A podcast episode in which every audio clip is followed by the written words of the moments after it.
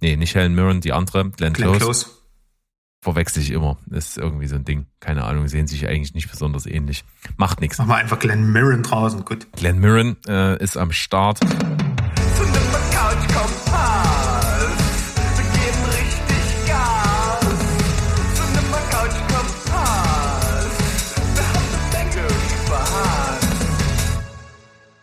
Heidi ho, liebe Welt da draußen, wir sind zurück.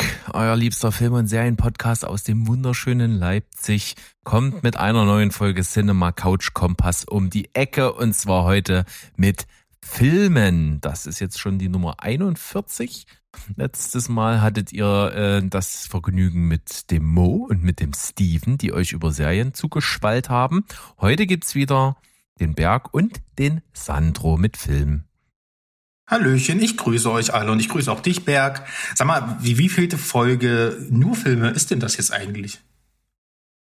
Die wievielte Folge was? Na, die wievielte CCC nur mit Filmen? Äh, die dritte oder vierte müsste das sein. Ja. Erwischst du mich eiskalt und ich bin der Chronist des Podcasts und ich weiß das nicht aus dem Ja, Stegreif. das, das ein- enttäuscht mich jetzt auch ein bisschen. Aber wenn ich mir jetzt unser Pensum heute wieder so angucke, da frage ich mich manchmal, wie das früher gegangen ist. Aber schon ziemlich verrückt. Ich glaube, das Be- Format hat sich ganz gut bewährt. Ich fand auch das, was äh, Mo und Steven da letzte, letzte Woche wieder gemacht haben, auch sehr unterhaltsam. Und ähm, ja, ich glaube, das kommt gut an, oder? Was meinst du? Ich denke, ich glaube auch. Ich finde das auch immer ganz geil, dass ich mal Folgen auch selber hören kann, weil wann kommt man so dazu, seinen eigenen Podcast zu hören? Mit mir selber mache ich das jetzt schon eine ganze Weile nicht mehr. Das habe ich am Anfang mal zu Analysezwecken gemacht, aber das kann ich wirklich, also ich kann mich wirklich nicht mehr selber hören. Das ist, das ist schon beim Schneiden jetzt schlimm genug, wenn ich das machen muss. Ähm, aber ich höre echt gerne zu, weil äh, gerade auch die Dynamik bei Mo und Steven ist mega. Finde ich super. Äh, das ist so, das ist so laid back, slow down. Äh, Ja. Wir machen mal unser, unser Ding entspannt. Das ist mega. Ich finde es auch so schön, dass die, ähm, dass die dann die ganzen äh, Sitcoms und, äh, und Co. alle einfach da abfrühstücken und dass ich mich gar nicht damit beschäftigen muss. Ich höre dann einfach zu, ab und zu schreibe ich mir mal was auf den Zettel, aber äh, das ist schön, dass die diesen Teil, diesen Bereich, der ja durchaus auch seine Anhänger hat, da, drau äh, da draußen werden viele Leute diese Serien gucken und ähm, für mich ist das halt gar nichts. Und ich finde es so schön, denen einfach zuzuhören, wie die über Serien reden, die ich nur, also wo ich nicht mal den, wusste, dass die existieren oder wo ich weiß, die würde ich nie schauen. Das gibt's immer. Und das ist eigentlich das Coole. Ja. Äh, gerne auch mal über den Tellerrand. Vielleicht wird man doch mal angefixt und, und guckt dann irgendwas rein. Also wir haben ja festgestellt, unsere Watchlisten werden halt bei diesen Folgen nicht kürzer. Das ist nun mal der Fluch. Ja, ich ahne Schlimmes heute. Ja, ja. Du hast angesprochen, großes Pensum vor uns. Trotzdem mal ganz kurz zur Vorrede. Ich hatte letztens äh, off im Mikrofon ähm, mit dem Mo ein ganz interessantes Gespräch. Der hat nämlich mit jemandem über was gesprochen, was ich auch in letzter Zeit öfter in meinem Kopf hatte. Dadurch, dass wir dieses Format jetzt haben und dass, und dass ihr beiden, also Mo und, äh, und du mit dazugekommen seid, dass wir das jetzt so aufteilen und so, haben wir jetzt öfter eine Situation, die es vorher einfach nicht gab. Wir haben, dass ihr eben über Filme und Serien sprecht oder wir über Filme und Serien sprechen und die jeweils anderen das dann gucken weil sie angefixt sind oder das bestätigen wollen oder auch vorhaben oder ähnliches. Und dadurch kommt es natürlich dazu, dass wir in aufeinanderfolgenden Folgen dann auch gerne mal wieder über dasselbe reden. Ähm, eben dann aus der anderen Perspektive von jemand, der es dann nachgeguckt hat. Und da habe ich mich gefragt und Mo sich genauso, ist das eigentlich cool? Ist das nervig für einen Zuhörer, dass man das auch, dass das dann so redundant ist? Und ich bin schon, ohne dass wir drüber gesprochen haben, zum gleichen Schluss gekommen wie im Gespräch. Ich finde das eigentlich total cool. Also aus meiner Sicht, weil ich finde das interessant, dass man eben wirklich dabei war, okay, jemand kannte den Film nicht, ist jetzt angefixt, hat den geguckt und hat die Meinung entweder bestätigt oder eine ganz andere Meinung dazu oder ähnliches. Und das finde ich eigentlich super interessant. Deswegen stört's eigentlich auch kaum, dass wir zum Beispiel heute auch einen Film dabei haben, den wir jetzt mittlerweile alle vier gesehen haben. Und Ja, das ich- finde ich eigentlich total spannend. Ich finde, das gibt zwar auch nicht jeder Film her, aber gerade so Filme, über die man halt gern spricht und über die äh, halt, wie wir das auch ein bisschen letztens mit dem Überfall von äh, Mo und Steven äh, zu dieser unsäglichen ähm, True Crime Serie da mit dem langen Namen hatten. Ähm, The woman in the house across the street from the girl in the window. irgendwas mit dem, mit dem Fenster und dem Mädchen und dem Weinglas. Ähm, jetzt ging es ja von drei bis acht oder so hoch oder noch höher und noch tiefer. Ich weiß es gar nicht mehr. Und das ist doch genau das Spektrum, ähm, was wir auch äh, bieten wollen. Ne? Also, weil ich denke, jeder von uns steht in irgendeinem Teil ja auch für einen anderen äh, Filmcharakter, also zumindest wie man, wie er Filme sieht oder wie er halt ähm, wie, oder wie, wo man auch ein Auge zudrückt, wo man ein Fable für hat, was gar nicht geht. Humor ist, ist, ist immer subjektiv und so. Und ähm, und genau das decken wir halt damit ab. Klar, man kann dann halt immer äh, den, den, den Zweit, die Zweitsichtung oder wenn, wenn du halt was zu einem Film sagst, den ich schon mal auf dem Zettel hatte, dann wirst du es wahrscheinlich eher kürzer halten und nur sagen, was du anders siehst als ich. Aber insgesamt finde ich das auch bei anderen Podcasts sehr interessant, wenn ein Thema wieder aufgegriffen wird. Und meistens huckt's mich dann nämlich erst beim zweiten Mal, weil meistens ist ja so, am Anfang lobt jemand was und dann kommt jemand um die Ecke und sagt in der nächsten Folge, ich habe es angeschaut, es war scheiße. Und dann denke ich mir, jetzt, jetzt will ich es aber auch wissen. Hast du absolut recht. Also wir bleiben dabei. Das wird also immer mal vorkommen. Auch heute wird es das Müsst ihr mit geben. leben. Genau, auch heute wird es das geben. Und wir beginnen mal ganz klassisch. Ja, ich mag Struktur. Äh, Mo hat ja so die ersten äh, Sachen vorbereitet, dass unsere Struktur hier komplett in sich zusammenbricht. aber der genau. ist heute nicht da. Deswegen gibt's das also heute nochmal instrukturiert. Und wir beginnen mal mit den Rewatches. Und ich habe da zwei wunderbare Sachen mitgebracht. Nämlich ein Film, den ich damals relativ kurz nach rauskommen gesehen habe, nicht so mega gut fand, fanden okay und den ich erst, glaube ich, vor zwei Jahren äh, beim Telestammtisch mit äh, dem Gott, mit dem Andi besprochen habe und das war ziemlich cool. Da habe ich den das zweite Mal gesehen und war mega gehypt, weil ich fand ihn super geil dann. Und zwar ist es Training Day. Ja, also, also der, der Film ist auf jeden Fall auch. Äh, ich habe eine ähnliche Erfahrung gemacht. Ich habe den mal im linearen Fernsehen, ich muss das jetzt in jeder Folge reinbringen, äh, gesehen und äh, fand den irgendwie so lame. Also ich habe wahrscheinlich damals einen Michael Bay-Film erhofft und mir waren es zu wenig Explosionen, das war zu viel Milieustudie. Und äh, ja, vor, auch vor zwei Jahren, ist fast wie du, und dann nochmal gesehen und finden mega. Und äh, Denzel Washington war selten besser. Und äh, Ethan Hawke ist irgendwie nach dem Film für mich so ein bisschen verschwunden und der hat jetzt so eine übelste Renaissance und ich, ja, ich finde den auch richtig gut. Also da ist im ersten, das erste Mal richtig aufgefallen im Film. Ja, weil der halt auch die Rolle übelst nailt, also Absolut. diesen, diesen, diesen Rookie einfach und das verkörpert er so geil und äh, im Kontrast natürlich zu einem absoluten Badass Motherfucker Denzel Washington macht das Riesenspaß und lineares Fernsehen, ja. Ich habe den nämlich jetzt gerewatcht, als ich in Köln im Hotelzimmer war. Da kam der irgendwie nachts 22 Uhr und, und ich wollte noch nicht pennen und dann fing der an und ich bin hängen geblieben, weil der einfach mega geil ist. Ja, der saugt Also Training Day. Unbedingt 9 von 10, knaller Film. Und was ich auch gesehen habe, nochmal jetzt zum vierten Mal mittlerweile, der Leuchtturm. Äh, ein Film, der immer wieder bei mir laufen wird, weil er einfach Hammer ist, was der mit dir macht, wie der dich reinzieht. Ultra krass, kam bei uns ja schon auch in der ein oder anderen äh, die 10 Folge mit drin vor. Tolles Kammerstück, Wahnsinns-Sound, äh, Wahnsinns-Optik. Ich, ich liebe den einfach. Wahnsinnsfilm, Klassiker. Jetzt schon. Ja. Das, das Geile ist, der ist ja eigentlich ein echtes Frühwerk von dem äh, Regie-Ausnahmetalent von Robert Eggers. Und er fühlt sich trotzdem so, du fühlst, fühlst, denkst trotzdem so, jetzt mal wieder so einen richtigen Klassiker einlegen oder jetzt mal so einen alten Streifen, ne? Ja. Dieses Feeling, also ich, dieser geile Retro-Charme, also ich liebe den auch über alles. Und naja, mal gucken, vielleicht reden wir heute nochmal über den Mann. Ich wollte gerade sagen, die Klammer werden wir heute schließen. Wir haben jetzt hier den optimalen Bogen gebaut. Was gab's bei dir äh, zum mehrfachsten Male? Also zum mehrfach äh, machst zum mehrfachsten Male gab's, äh, ja, ich weiß nicht, ich hatte irgendwie wahrscheinlich nach Riders of Justice habe ich mir so gesagt, ey, Anders Thomas Jensen Filme, das ist ja echt geil, weil selten, es ist- also äh, es Skurrilität und Melodramatik. Ich, finde, es gibt einfach niemanden, der das besser hinbekommt als er und sein äh, ja Dream Team da an Schauspielern. Deswegen habe ich mir dänische Delikatessen noch mal reingezogen, äh, auch aufgrund eines anderen Films, den wir heute noch mal besprechen, weil ich brauchte den sozusagen als Kompensation, als äh, als was Gutes dahinterher. was soll ich dazu sagen? Okay. Das ist einfach, das ist Finde einfach ich witzig. ich habe erst überlegt, was meinst du denn? Und dann dachte ich, ach so, ja, cool. Ja. Ja, ich, also ich, ich, was soll ich dazu sagen? Ihr alle kennt den, ihr alle liebt den. Ähm, Mats Mikkelsen ist einfach der, der herrlich schrulligste Typ der Welt und äh, ich, ja. Das Problem ist nur, wenn du anfängst, dänische Delikatessen zu gucken, bist du ruckzuck bei Adams Äpfel. Und der ist ja noch eine Spur geiler. Also ich liebe das einfach und ähm, ich, äh, gerade in, die, die, äh, Ivan, also den den Pfarrer halt, äh, den er spielt in Adams Äpfel, das ist so eine geile Figur. Äh, ich finde halt auch ähm, aber auch der Fettsack, der immer behauptet, der hätte mit dem Saufen aufgehört. ihn, ihn suche ich ja gerade. Der ist auch der, der Schnaps nach anderen in Hals. Ey. Der ist auch der, der Emmentaler gespielt hat. Das ist mir erst jetzt bewusst geworden. Ne? Das, also die Brücke, die Brücke hatte ich gar nicht mehr äh, geschlagen. Egal, wir müssen nicht lange über die Filme reden. Es ist Gold, also wenn ihr sowohl ein bisschen äh, was was haben wollt, wo ihr richtig lachen müsst, äh, aber so dunkel, finster lachen müsst und aber auch einfach was ans Herz geht. Äh, ja, da müsst ihr euch das angucken. Hast du euch mittlerweile mit Man and Chicken nachgeholt? Nee, noch nicht.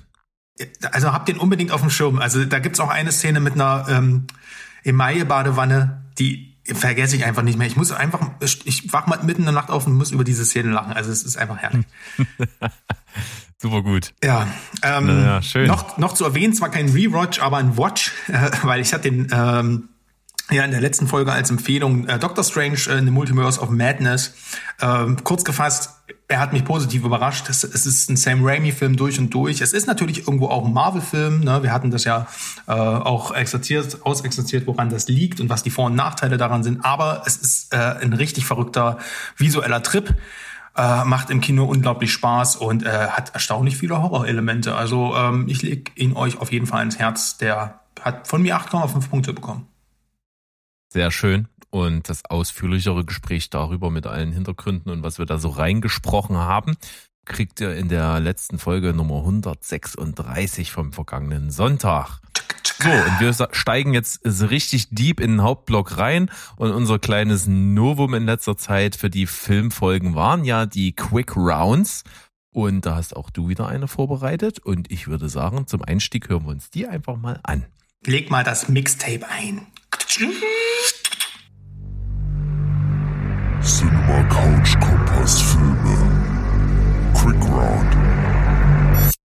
Sandro. Choose or Die. Die beiden Studenten Isaac und Kayla geraten in ein obskures Survival-Computerspiel aus den 80er Jahren. Nicht wissend, dass sie mit diesem Spiel einen Fluch freisetzen würden, müssen sie nun schreckliche Entscheidungen treffen und jede davon hat tödliche Konsequenzen für die reale Umwelt. Mit Choose or Die kam kürzlich ein weiterer Horrorfilm zu Netflix, der die Gamer und Kinder der 80er Jahre erfreuen sollte. Und was klingt wie Saw of Atari ist im Prinzip genau das, nur in richtig scheiße. Die eigentlich coole Grundprämisse wird unkreativ auf den Bildschirm gerotzt. Die Story ist purer Trash, nimmt sich aber leider viel zu ernst, um lustig zu sein. Zudem ist das Ganze inszenatorisch nerdig, abstoßend und schauspielerisch schmerzhaft, dass die teils spaßigen Kills und Retro-Flashbacks im Nichts verpuffen. Die 85 Minuten fühlen sich dann auch noch so an wie drei Stunden. Netflix mausert sich mit solchen Titeln leider immer mehr zu einem Kannix. Drei von zehn Punkte. Demonic. Neil Blomkamp, was hast du getan? Gestartet als eines der vielversprechendsten Regietalente der Neuzeit baut Mr. Blomkamp nach dem Scheitern seiner ambitionierten Sequel-Großprojekte rund um Alien und Robocop nur noch Scheiße. Mitten in der Pandemie inszenierte er nun überraschend den Horrorschocker Demonic. Von ihm selbst geschrieben und produziert, kam er beim Dreh mit einem im Vergleich zu seinen Frühwerken lächerlich kleinen Budget aus. Aber wer nun hofft, dass ihn die Beschränkung einer waschechten Indie-Produktion womöglich zu neuen kreativen Höhenflügen angestachelt haben, der wird leider enttäuscht. Demonic ist trotz einer zwar teilweise durchaus kreativen, aber am Ende auch ein wenig nervigen visuellen Gestaltung der bisher schwächste Film seiner Vita und einfach vergessenswert. Kurz, schade, scheiße. Vier von zehn Punkte. Der Anruf bzw. All the Old Knives gibt es neu auf Amazon Prime und basiert auf dem gleichnamigen Roman von Olin Steinhauer, der hier auch gleich sein Buch für die Verfilmung adaptierte. Ich habe mir den Streifen vor allem deswegen angeschaut, um mal wieder einen guten Film mit Tarantinos neuem Lieblingsschauspieler Chris Pine zu sehen. Leider wurde ich enttäuscht. Zur Handlung. In einem fast leeren Restaurant treffen sich die beiden Ex-Agenten und Kollegen Celia und Henry zum Dinner. Einst waren sie ein Liebespaar, nun sehen sie sich das erste Mal seit Jahren wieder. Während Celia aus familiären Gründen ihren CIA-Dienst aufgegeben hat, ist Henry immer noch Agent. Schnell stellt sich heraus, dass er nicht nur der alten Zeiten willen hier ist, sondern sie aufgrund einer damals gescheiterten Flugzeugentführung befragt, mit dem Ziel, einen Maulwurf zu finden. Auch wenn die Chemie zwischen dem Duo stimmt, ist das Duell über weite Strecken ziemlich langweilig. Obgleich das Ende sehr stark und bewegend ist, überzeugt der Weg dahin leider gar nicht. Denn das eigentliche Psychoduell wird ständig von lahm und generischen Flashbacks ausgebremst und kann sich erst viel zu spät entfalten. Mehr als 5,5 Punkte sind da leider nicht drin. Ja gut, dass wir da nicht drüber sprechen müssen. Tja, das, da, dafür ist das ja da, war eine gute Idee, weil äh, das wäre verschenkte Zeit gewesen. Ja. Ah, Neil Blomkamp, gar nicht mitgekriegt und äh, der hat ja, hat er gestartet mit District 9? Ja, genau. Ich, Ja. Äh, ich hatte ganz kurz ihn ja mal in den, ähm, in den ähm, Erwähnungen auch, ne, bei dem Regiedebüt-Special. Aber äh, und ich liebe ja auch die ersten drei Filme von ihm auch, ne? Wenn viele Elysium und Chappie jetzt irgendwie nicht so geil, geil finden, aber der hat eine Handschrift und leider, leider ist da nichts mehr von zu sehen. Ah, schade. Schade Schokolade. So ist Naja. Geht weiter. Ich habe einen Film gesehen, den du hier empfohlen hattest, den du ziemlich witzig fandest und Mo gar nicht. Und ich fand ihn so dazwischen. Da haben wir es wieder. Also wir decken da schon so ein, im, irgendwo im, im weiten Mittelfeld ein, ein Spektrum mit ab. The Bubble. Film, der äh, sehr gekonnt, finde ich, diese ganzen Anleihen an äh, so Pandemie und was da so mit einhergeht, sehr schön auf die Spitze treibt. Ich habe aber diesen, diese überdrehten Figuren nicht ganz so gefühlt. Also Pietro Pascal acted alles komplett over. Hat da auch durch, dadurch witzige Szenen und es gibt auch viele witzige Szenen. Insgesamt fand ich es aber dann doch auch sehr gewollt, was der Film natürlich zweifel, zweifelsohne auch ist. Ähm, das kann zünden, das muss nicht unbedingt zünden. Bei mir gibt's für The Bubble aber nur sechs von zehn. Naja. Kann man machen. Gibt's lustige Szenen auf jeden Fall. Auf jeden Fall die äh, äh, jemanden schöne Augen machen, äh, die hätte länger gehen können, die Szene. Bis zum Erbrechen hätte man die tot reiten können. ja, also das Ding ist. So ein äh, Family. Guy Style. Also wie gesagt, ich habe den Film wahrscheinlich auch besser bewertet, als er ist, aber ähm, aber eins muss man ihm einfach lassen. Er ist endlich mal wieder richtig, richtig zynisch und fies. Und ich muss ganz ehrlich sagen, bitte mehr davon. Dann kommen wir zu unserem ganz kleinen Mini-Bruce Willis-Blog, denn wir beide hatten ja auch Filme, die wir noch nicht gesehen hatten, während wir dieses Special gemacht haben. Und ich habe einen nachgeholt, du hast einen nachgeholt. Bei mir war es äh, Der Tod steht ihr gut und der ist fantastisch gealtert. Also der macht immer noch Riesenspaß. Bruce Willis in einer ganz anderen Rolle, so als, als ja, ziemlich äh, zurückhaltenden, äh, fast schon einfühlsamen Lully da in seinen ähm, als Schönheitschirurg und Meryl Streep und Goldie Hawn haben richtig Bock. Das muss man mal sagen. Die haben so Bock, da einen rauszuhauen und das tun sie und die spielen sich die Bälle zu und gerade am Ende, als sie dann zusammenarbeiten, das ist schon göttlich. Ich liebe es. Also der Tod steht ja gut. Riesen, riesengroßer Spaß. Äh, 7,5 von 10 von mir. Ja, der Mo hat seine Sache hier im Bruce Willis Special echt gut gemacht. Er hat sich ja so ein bisschen eher die Geheimtipps vorgeknöpft. Und ähm, der Tod steht dir gut ist auch auf meine Watchlist danach gewandert. Den kenne ich tatsächlich nämlich auch nur so auszugsweise. Aber den Film, den ich unbedingt sehen wollte, nachdem er ihn beschrieben hat, war Last Man Standing. Den habe ich auch schon eine Weile auf der Watchlist, aber irgendwie nie geschaut. Und ähm, das ist ja so, ich glaube, der einzige Western äh, oder Spätwestern, den Bruce Willis da so gemacht hat. Er spielt so in den 30er Jahren, kommt halt in, in eine Kleinstadt in, in, in Texas und die, ähm, die dortige Bevölkerung besteht halt hau hau hau hauptsächlich aus rivalisierenden Gangsterbanden und er ist halt so der Typ, der dann halt alle die Banden gegeneinander ausspielt. Ähm, ja, also ist von 96, ist so eine Mischung aus äh, Italo-Western und hier äh, Jojimbo, was er auch gesagt hat, äh, Mo, ist äh, sehr bleihaltig. Äh, es gibt die krasseste Zusammenklopp-Szene, die ich jemals in dem Film gesehen habe. Also Bruce Willis wird richtig ver vermöbelt. Das war, das war echt Man heftig. kennt den Mann ja nur, als, als dass er in seinen Filmen zerlegt Er wird, wird. immer zerlegt, aber das war noch, selbst für Bruce Willis, weil instant war das schon ordentlich. Und Christopher Walken ist ja so ein, also der ist ja immer richtig geil, aber hier ist er noch, noch geiler. Also jedenfalls in seiner Art und Weise äh, diabolisch zu sein. Also richtig, richtig cool. Ähm, ja, wie gesagt, es wird mehr geschossen als geredet. Pff, Kann man mal machen. Ich fand den auf jeden Fall sehr unterhaltsam. Kriegt von mir auch so siebeneinhalb Punkte. Vor allem jetzt ist das Phänomen, was du vorhin beschrieben hast, bestätigt. Ich habe jetzt das zweite Mal jemanden über Last Man Standing reden gehört und jetzt bin ich hooked.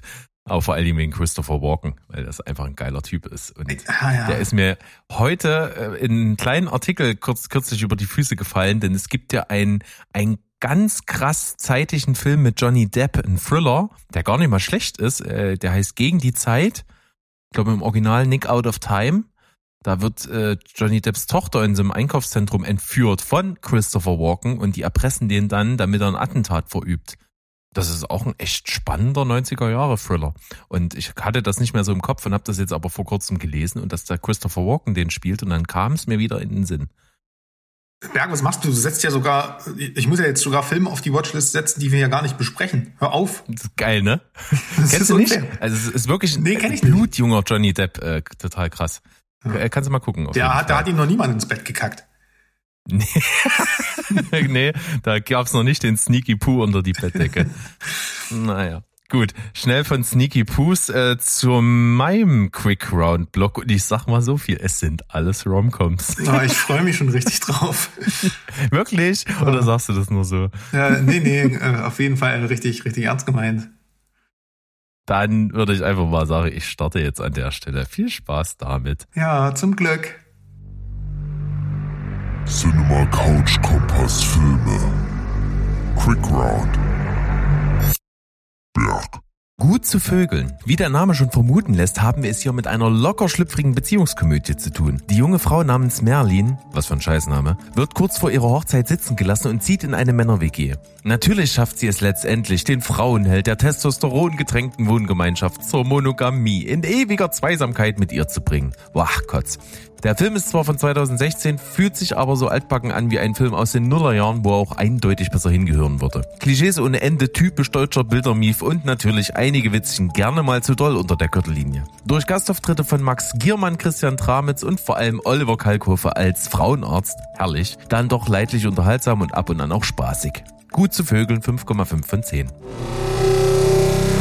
Book of Love. Die Culture Clash Liebeskomödie weiß mit seiner pfiffigen Grundidee zu unterhalten. Der von Sam Cleflin gespielte junge Schriftsteller Henry hat sein Buch Das sensible Herz geschrieben und kein Schwein möchte es kaufen. Denn es ist schmerzhaftester Schmonzettenschrott. Der Ladenhüter ist allerdings in Mexiko mit weitem Abstand das erfolgreichste Buch seit Jahrzehnten. Deshalb wird Henry kurzerhand von seiner Verlegerin verdonnert, dort auf Lesetour zu gehen. Vor Ort stellt sich allerdings heraus, dass die Spanisch-Dolmetscherin ein kleines bisschen sehr frei war bei der Übersetzung. Denn sie hat aus der verklemmten Liebesschnulze einen schmutzigen Erotikroman gemacht. Bei diesem Verlauf, der natürlich dann auch in der Annäherung der beiden mündet, hat man durchaus Freude und auch das mexikanische Setting mit landestypischen Eigenheiten weiß optisch und vom Feeling her zu überzeugen. Ansonsten ist Book of Love natürlich recht vorhersehbar und wenig überraschend. 6 von 10. Das Mädchen deiner Träume. Auch hier ist die Idee recht originell. Der blutjunge, gut aussehende Musiker Devin leidet an Schizophrenie. Er und seine Familie mussten dadurch schon viel ertragen und als er eines Tages mal wieder abhaut, geht bei einem halbherzigen Selbstmordversuch etwas schief und er hat einen Unfall. Er erwacht in der Wohnung der attraktiven Lucy. Diese ist nicht nur fürsorglich, hübsch, witzig und offen, sie teilt auch all seine Vorlieben und Interessen. Kurzum, sie ist das Mädchen seiner Träume. Beide verlieben sich Hals über Kopf und als Devin am nächsten Morgen aufwacht und feststellen muss, dass sie ohne eine Spur weg ist, fragen wir uns als Zuschauer natürlich auch, ob sie nun wirklich existiert oder eben nicht. Die Suche nach ihr wird zu einer Suche nach dem Sinn in Devins Leben und eine Reise zu sich selbst. Die letztendliche Auflösung des Ganzen hätte man überraschenderweise kaum besser machen können. Viele tolle Aspekte, aber mit dem Hauptdarsteller bin ich zu keinem Zeitpunkt warm geworden. Schade eigentlich. Daher, das Mädchen deiner Träume, doch nur 6 von 10.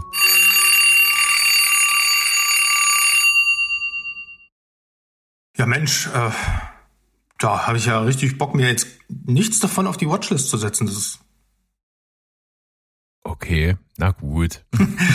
ne, der letzte klang ganz okay. Aber wobei die letzten beiden, die waren schon nicht ganz unoriginell so von der Story her. ja, Die haben schon die sind im Verlauf natürlich absolut äh, klischeebeladen äh, und vorhersehbar, aber zumindest die Grundideen fand ich beide relativ gut. na gut, den gebe ich dir. Aber weißt du was? Ich hau jetzt hier einfach mal los, äh, weil ich habe jetzt Thema Klischee beladen, was richtig Geiles mit. das könnte durchaus in meine Interessen musikalischerweise reinfallen. Mhm. Ja, nee, es geht jetzt nämlich hier nicht um äh, äh, hier äh, Schlager oder so, sondern äh, um Rischen Metal. Ja? Es geht hier um Metal Lords, neu auf Netflix. Metal, Metal, Metal. Und äh, das ist der zweite Netflix-Film von ähm, David Benioff und DB Weiss, also die Game of Thrones-Typen, die nach dem Staffelfinale ähm, ja so irgendwie komplett von der Bildfläche verschwunden sind. Äh, manche weiß sagen, gar nicht, warum. Manche sagen auch zu Recht, also ich, ich mag's. Egal, aber ähm, was ist Metal Lords? Also es geht natürlich, ja, es geht um Metal.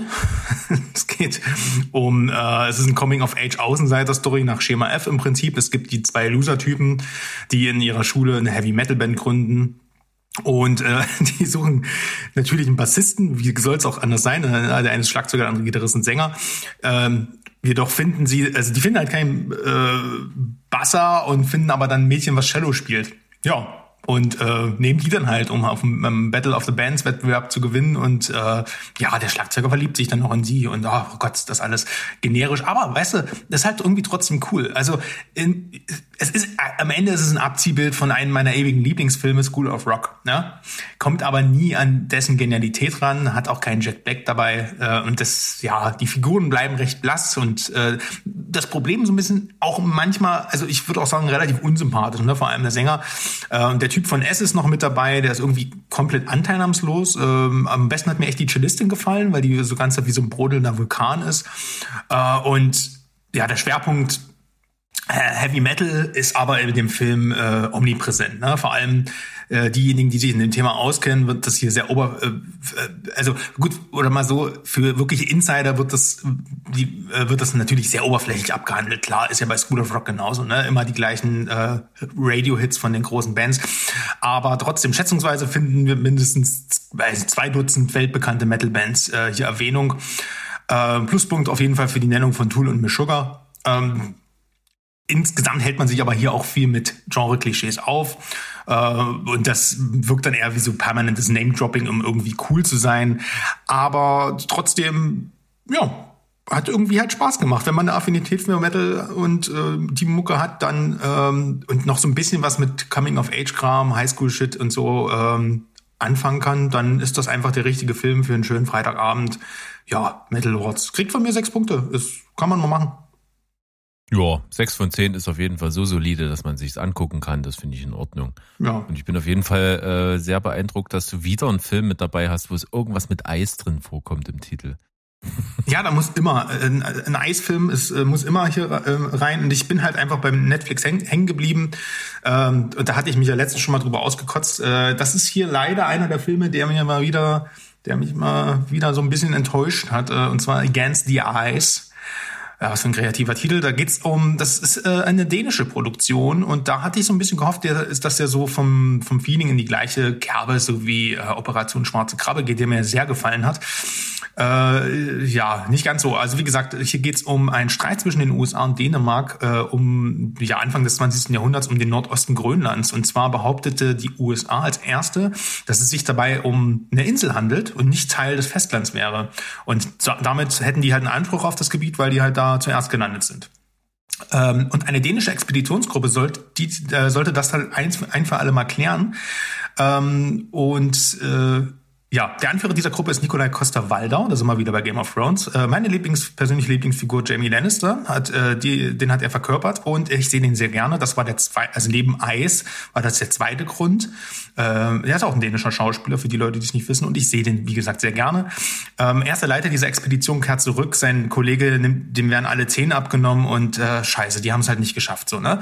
Dann starten die aber eine zweite ähm, äh, Rettungsmission und um die geht's hier. Ne? Also da nimmt er dann den einzigen mit, den er noch, der sich noch freiwillig meldet. Das ist ein, äh, so ein Halbstarker, ähm, ein junger Typ, gespielt von Joe Cole. Viele äh, Peaky Blinder-Fans hm, sollten da jetzt aufhorchen, weil der spielt da natürlich auch eine Hauptrolle. Und dann machen sie die sich mit den Hundeschlitten auf ins ewige Eis und dann gibt's halt den typischen Survival-Krieg. Ähm, die werden eingeschlossen. Ähm, es tun sich menschliche Abgründe auf ähm, und ja, das Ganze ist aber leider, auch wenn es super, äh, auch wenn es eine super faszinierende ähm, ähm, Geschichte ist und man auch so die Abgründe gern verfolgt, die die beiden durchmachen, kommt leider viel, viel zu wenig Spannung auf. Also das ist eigentlich ein toller, toller Survival-Film, der auch eine, ein geschichtlich spannendes Grundthema ähm, behandelt und toll, wie gesagt, auch toll geschauspielert wird. Ähm, aber leider zieht er sich und ähm, hat dementsprechend auch für das Thema, denn wer schon mal so Survival-Filme gesehen hat, auch nicht viel Neues beizutragen. Deswegen insgesamt ist es trotzdem ein atmosphärischer Film, kann man sich mal angucken, erwartet halt keine Höchstleistung. Ähm, ja, Against the Eyes kriegt von mir 6,5. Ja.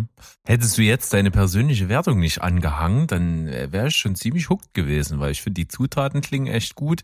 Die Story interessiert mich. Das ist äh, so ein, ich sag mal, ein historisches Thema, was ich gut finde immer. Solche so Expeditionen, Erschließung der Welt und so, das finde ich eigentlich immer geil.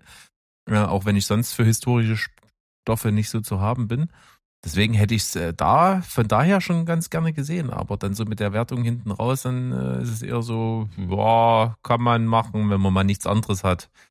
aber ich würde jetzt nicht da aktiv einschalten, glaube Ja, wenn man sich auf eine 6,5 einlässt, finde ich, das ist manchmal eine vollkommen okaye Wertung. Aber man darf halt einfach nicht mehr von dem Film erwarten. Also nicht viel äh, Einblick in die Psyche oder sowas. Ne? Das ist halt einfach ein Survival-Kampf, der leider wenig Höhepunkte liefert.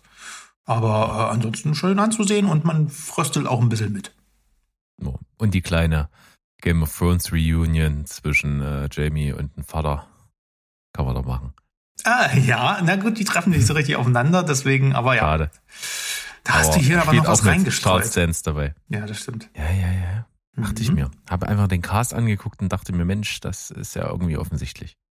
Gut, prima. Dann würde ich sagen, schließen wir so die Quick Rounds jetzt ab, denn der Mo ist zwar heute nicht da, hat uns aber seine Quick Round geschickt. Und deswegen würde ich sagen, die ziehen wir uns jetzt auch noch rein und schauen mal, was er uns da mitgebracht hat. Gimme, gimme, gimme! Los. Yes! Cinema Couch Kompass Filme. Quick Round. Mo. Uncharted. Jahrelang soll der Film in der Entwicklung gesteckt haben. Das hier ist eine Videospielverfilmung. Deren Existenz kann man eh immer in Frage stellen und zumeist gelingen die nicht. Dem normalen Zuschauer fehlt der Hintergrund und oft auch das Verständnis für die Figuren und andere regen sich eben darüber auf, dass Sully keinen Schnurrbart hat. Ich habe das Spiel nie gespielt und bin deswegen mal unvoreingenommen rangegangen. Einen großen Blockbuster habe ich erwartet und habe ich bekommen. Logik spielt hier keine Rolle und Fragen des Warums stellt man sich hier besser auch nicht. Warum klaut man, was man klauen will, direkt während die anderen, die es auch klauen wollen, in der Nähe sind, wenn man doch der Einzige ist, der weiß, wo es ist? Na, wie gesagt, Logik spielt ja keine Rolle. Tom Holland ist irgendwie Spider-Man ohne die Klamotten und das Glibberzeug und Marky Mark macht, was er eben oft macht. Beide sind dabei sympathisch. Antonio Banderas und Tati Gabriel geben okaye Bösewichte ab und am Ende gibt es einen Goonies-Moment, bei dem ich schmunzeln musste. Ich halte den für eine Hommage. Nach nicht ganz zwei Stunden ist alles vorbei, tat gar nicht weh und jetzt ist die Tür offen für ein Franchise oder eben den Gang zur Spielekonsole. Für mich kein Brenner, aber okay. Ambulanz. Michael Bay hat einen neuen Film. Und der ist vor allem eins. Rasant. Lang könnte man auch sagen, denn wir haben hier zwei Stunden und 16 zu verzeichnen. Aber da kommen wir später nochmal zu. Es geht um zwei Brüder. Der eine ist Ex-Soldat, der Geldprobleme hat und sein Bruder ist ein bekannter Bandenräuber. Dieser bietet ihm an, bei einem Bruch zu helfen und dann hätte er für immer ausgesorgt. Leider geht alles schief. Die ganze Crew wird entweder zerschossen, übermangelt oder verhaftet. Nur eben Danny, gespielt von Jake Gyllenhaal, und Will, der Ex-Soldat, gespielt von Jahar Abdul Martin II., können vermeintlich entkommen, indem sie einen Krankenwagen stehlen. In dem ist aber schon ein verletzter Polizist und eine super taffe Sanitäterin. Bis wir da sind, wo es losgeht, haben wir schon gefühlt 160 Kameraschwenks gehabt mit dieser leicht von unten nach oben Bewegung. Dieses typische Bay-Ding geht mir richtig auf den Zeiger. Ab da wird's leider nur noch chaotischer. Es rast sich zurecht. Die neuen Charaktere sind einer absurder als der nächste und die Schnitte ah, schrecklich, schrecklich, schrecklich. Wenn Danny dann irgendwann von hinten im Wagen behauptet, der Gute zu sein, der nur auf dem Weg nach Hause ist, während ein ganzer Highway Polizisten an deren Hintern klebt, dann weiß man, dass die Dialoge wohl auch eher ausgeknobelt wurden. Und versteht mich nicht falsch, Jake Gyllenhaal mochte ich schon ganz gerne an einigen Stellen. Ich habe ihm sogar abgenommen, dass er ein Gangster ist, der kurz davor ist, richtig durchzudrehen. Das echte Problem sind alle anderen. Es sollen super harte Gangster sein und die machen dennoch alles falsch. Die Ermittler treffen fragwürdige Entscheidungen, die nicht nachzuvollziehen sind. Und warum man nun unbedingt einen schwulen Charakter hier eingebaut hat und warum es dann noch nötig war, den nicht einfach zu erwähnen, sondern in einer super dummen Szene einzuführen, ist mir schleierhaft. An dem Bruder ist so viel falsch, dass es einfach nur nervt und die Sanitäterin, gespielt von Isa Gonzalez, ist auch sehr unglaubwürdig. Sie tut alles für ihre Patienten und dann doch irgendwie nicht. Ja, und dann dachte sich Bay, Das reicht noch nicht. Lass uns noch eine unglaubwürdige OP einbauen, während alles nur so rast und zittert. und alle haben gesagt, Geile Idee, das machen wir. What? Naja, einige hundert Schwenks später und locker 30 Minuten zu spät kommt der Film zu einem Ende. Gut oder schlecht ist schwer zu sagen, mir war das schon viel zu schwindlig. Die Endcredits gehen übrigens nur zwei Minuten und stellen damit irgendwie einen Rekord auf. Naja, irgendwas ist ja immer bei Bay. Für mich ganz klar, Gurke der Woche.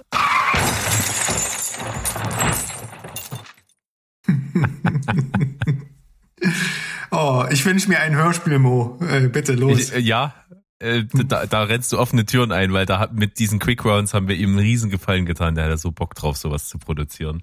ja. Ähm, Ist ja Mo liest Transformers 4. Wäre das gut. Ich würd's kaufen. Der macht, er spricht, er spricht alle Rollen selbst Ja, und macht auch genau. alle Soundeffekte selbst und äh, Knaller. Genau. Mark Wahlberg zieht das das Schwert aus dem Stein. Ist das gut? Er hält es auf, er hält es auf die Dinobots. Oh Gott. Oh, lass uns schnell weitermachen, sonst kann ich ja nicht mehr. So, Also liebe Grüße, Mo. Äh, mega geil. Und wer äh, ein bisschen in, in Hörspiel Mo reinhören will, wir haben es schon ab und an mal erwähnt, der hatte damals so ein kleines Unterformat, als er noch beim Telestammtisch mitgewirkt hat. Die Checkmates. Äh, und da kann man gerne mal reinhören. Findet ihr, wenn ihr mal die Suchfunktion bei verschiedenen Podcatchern bemüht, Checkmates. Das ist also eine Unterkategorie von Telestammtisch. Da kriegt ihr Mo in ja, seiner Ambition als äh, Hörspielproduzent. Wunderschön. Also, Nackt und ungeschnitten. ja, auf jeden Fall. Also ich bin überzeugt, dass sie bei mindestens einen davon nackt waren, ja. Ja, man hört's auch. Ich hoffe. Ah, Sandro, pass auf. ähm, wir, wir lieben A24. Das ist auf jeden Fall schon mal unumstritten. Und ich habe einen Film gesehen.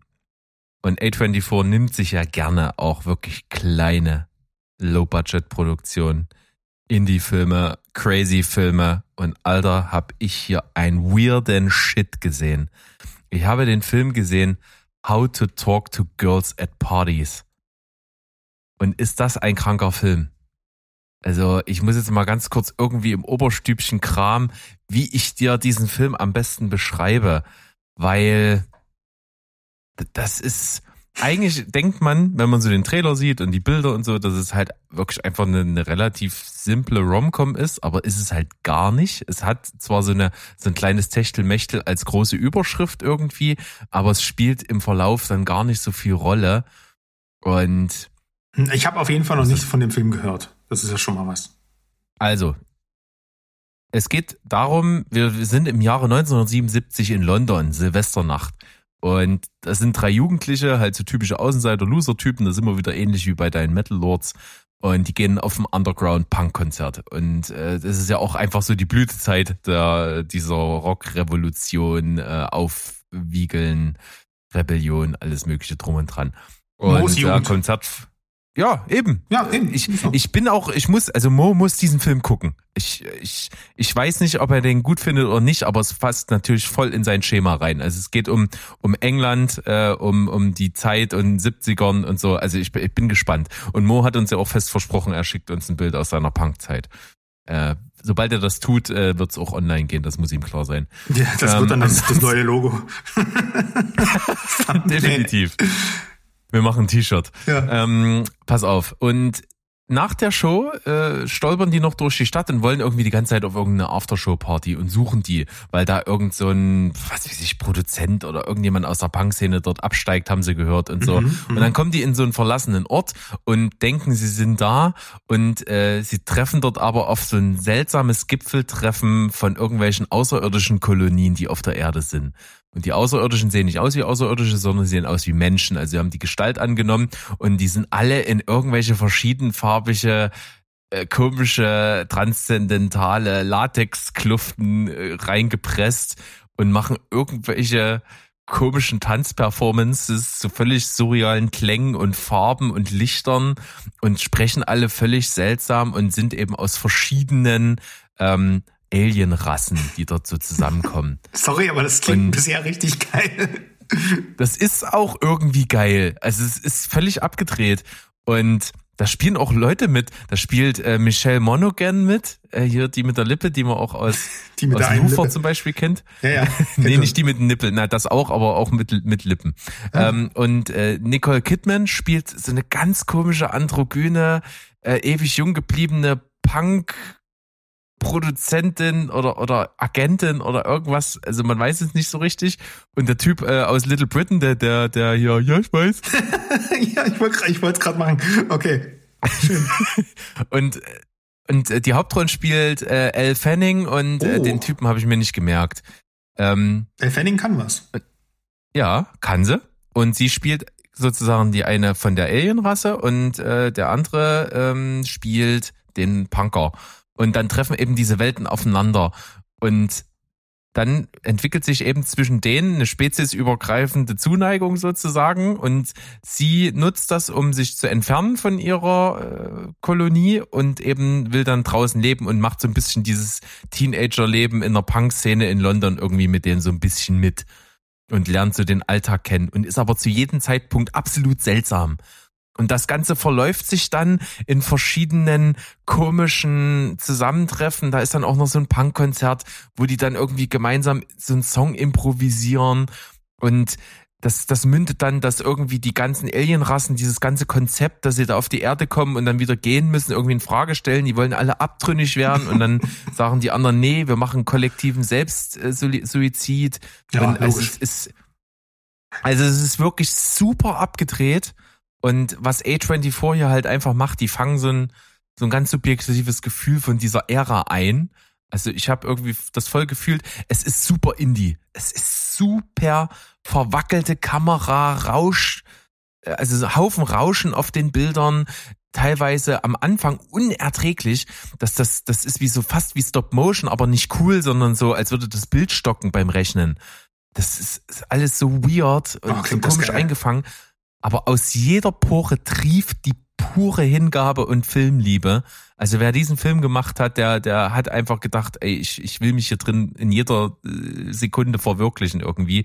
Das ist alles super liebevoll. Und am Ende transportiert das irgendwie so eine Message wirklich, es ist völlig egal, ob du ein Alien bist oder ein Mensch bist. Es gibt immer diese Kluft zwischen Kindern und Eltern. Und die Kinder werden immer was anders machen wollen und rebellieren wollen gegen die Eltern. Deswegen ist da irgendwie diese absolute Punks not dead äh, Attitüde ist da halt voll drin. Und das speziesübergreifend. Also wirklich ähm, How to Talk to Girls at Parties, super weird, super indie, super british. Äh, 6,5 von 10, weil es wirklich extrem anstrengend ist. Es ist super anstrengend und ich musste mich auch ein bisschen durchquälen, Mhm. aber äh, es hat mich nicht losgelassen. Ich hätte nicht aufhören, ich hätte den Film nicht abbrechen können, weil der zieht dich voll in diese Welt rein und ist, ist so faszinierend auch auf eine Art und Weise, aber wirklich komplett konfus. Ja, Mensch. Da kommen wenigstens Sex Pistols vor, Ende der 70er. Äh, Als Musik auf jeden Fall. Ähm, Dead Kennedys und sowas wird Ja. erwähnt. Äh, Es ist alles mit drin, was da so. Mensch, ja, also, es geht auch genau um diesen, um diesen Twist. äh, Ja, da gibt's schon welche, die waren mal so richtig Punk und die sind jetzt Kommerz und so. Das ist nicht so geil und Ah, das kommt okay. da alles mit drin vor. ja, super spannend. Also das tut ja diese, diesen, diesen musikalischen Anreiz schon schaffen, weil das echt, wie du schon sagst, eine sehr spannende Zeit war. Damals ist ja quasi jeden Monat ein neues Genre erschaffen worden. Und ähm, also zumindest im Underground. Und äh, dazu packst du dann halt noch diese Weirdness. Äh, also ich habe mir leider auf die Liste schreiben müssen. Da komme ich jetzt nicht dran vorbei. Ja, gut, A24. Ne? Also ich Ja. habe mir ja vorgenommen, ich versuche alle zu sehen, die es gibt. Und äh, immer wenn mir einer vor die Flinte gerät, gucke ich den. Also mache ich. Ja, vor allem ist das halt, das klingt auch mal wieder so richtig frisch. Es ist äh, super crazy. Also es hat sogar äh, der Typ, der die Musik von dem Film gemacht hat, der hat sogar quasi äh, laut seiner Aussage ein eigenes Genre entwickelt und das wird im Film sogar thematisiert, weil dann sind die auf dieser Alien Party und sagt, ey, was ist das für eine geile Musik? Ey, sag mir mal, was das ist und so. Und dann sagt er, ja, ich finde das nicht und ja, lass mich mal gucken und äh, das ist irgendwie ziemlich abgefahren. Ja, Ja, gebe ich dir. How to Talk to Girls at Parties. Ähm, ja, geht's dann hier auf jeden Fall. Geht's bei mir weiter? Ich habe gerade den Plan. Ja, du hast meine Überleitung mit frisch einfach nicht äh, aufgegriffen, deswegen. Aber ist ja nicht so schlimm. Ah, schade. Ja, weil ich es nicht vor mir hatte. Ist halt live, ist halt live. Jetzt sind wir auf jeden Fall bei dem Film, äh, wo du gesagt hast, da musste ich dänische Del- Delikatessen gucken. Ja, Um den definitiv. Horizont wieder zu nullen. Richtig. Naja, fresh. Soll ich drüber reden? Willst du drüber reden? Ja, wir haben alle den Film Fresh gesehen. Das war der Film, den äh, Mo großspurig angekündigt hat mit guckt euch bitte gar nichts an von dem Film. Kein Trailer, lest nichts, sondern guckt den Film völlig unvoreingenommen. Und ihm hat er sehr gut gefallen. Bei ihm gab es eine 8 von 10. Und ich sage jetzt einfach mal so, das bauscht den Film ziemlich unnötig auf. Ehrlich gesagt, weil Ja. ob ich das nur vorher weiß oder nicht, ändert für mich nicht viel an dem Film. Und äh, schon alleine, wenn du den anwählst, das Filmposter verrät dir eigentlich schon, wo es hingeht. Ja. Ja, nicht, also, das kann ja auch manchmal eine Finte sein, aber äh, geb dir, ich gebe dir recht. Also dieses, man darf vorher nicht wissen, um was es geht. Also da, das ist Quatsch. Da bin ich sofort bei, da erwarte ich schon Cabin in the Woods dann auch bitte, ne? das stimmt. Wenn man so einen Vorspann hat, dann kann das durchaus dazu führen. Äh, was kann man sagen? Also es geht auf jeden Fall darum, eine Frau lernt einen Mann äh, äh, über Online-Dating kennen. Äh, nee, Quatsch, eben nicht über Online-Dating, denn sie hat ist vorher in diesem Online-Dating-Game und hat nur Enttäuschung. Thematisiert also ziemlich unsere jetzige Zeit. Das ist ja also doch durchaus am Puls der Zeit irgendwo geschrieben. Ist ja in Ordnung. Und dann trifft sie halt per Zufall einen Mann eben im Supermarkt, der auf jeden Fall irgendwie überraschenderweise kein Arschloch ist wie alle anderen und ja, datet mit ihm und so und dann äh, passieren Dinge. Und viel mehr sollte man jetzt nicht unbedingt sagen, weil es ist ja schon die, die, schon ein Überraschungsmoment im Film, aber trotzdem ist es okay, wenn man es, wenn man es jetzt nicht zu hoch hängt. Und ich finde, man hätte richtig krass was draus machen können, weil alles, was in dem Film passiert, und das hat Mo damals auch gesagt, ist äußerst generisch und äußerst vorhersehbar. Also da ist jetzt nichts irgendwie bahnbrechend, shocking oder irgendwas dabei, sondern ähm, das, das bedient sich vieler Sachen, die schon mal da gewesen sind und die hätte man, glaube ich, einfach in ein anderes Licht drücken können und da wäre es cooler gewesen.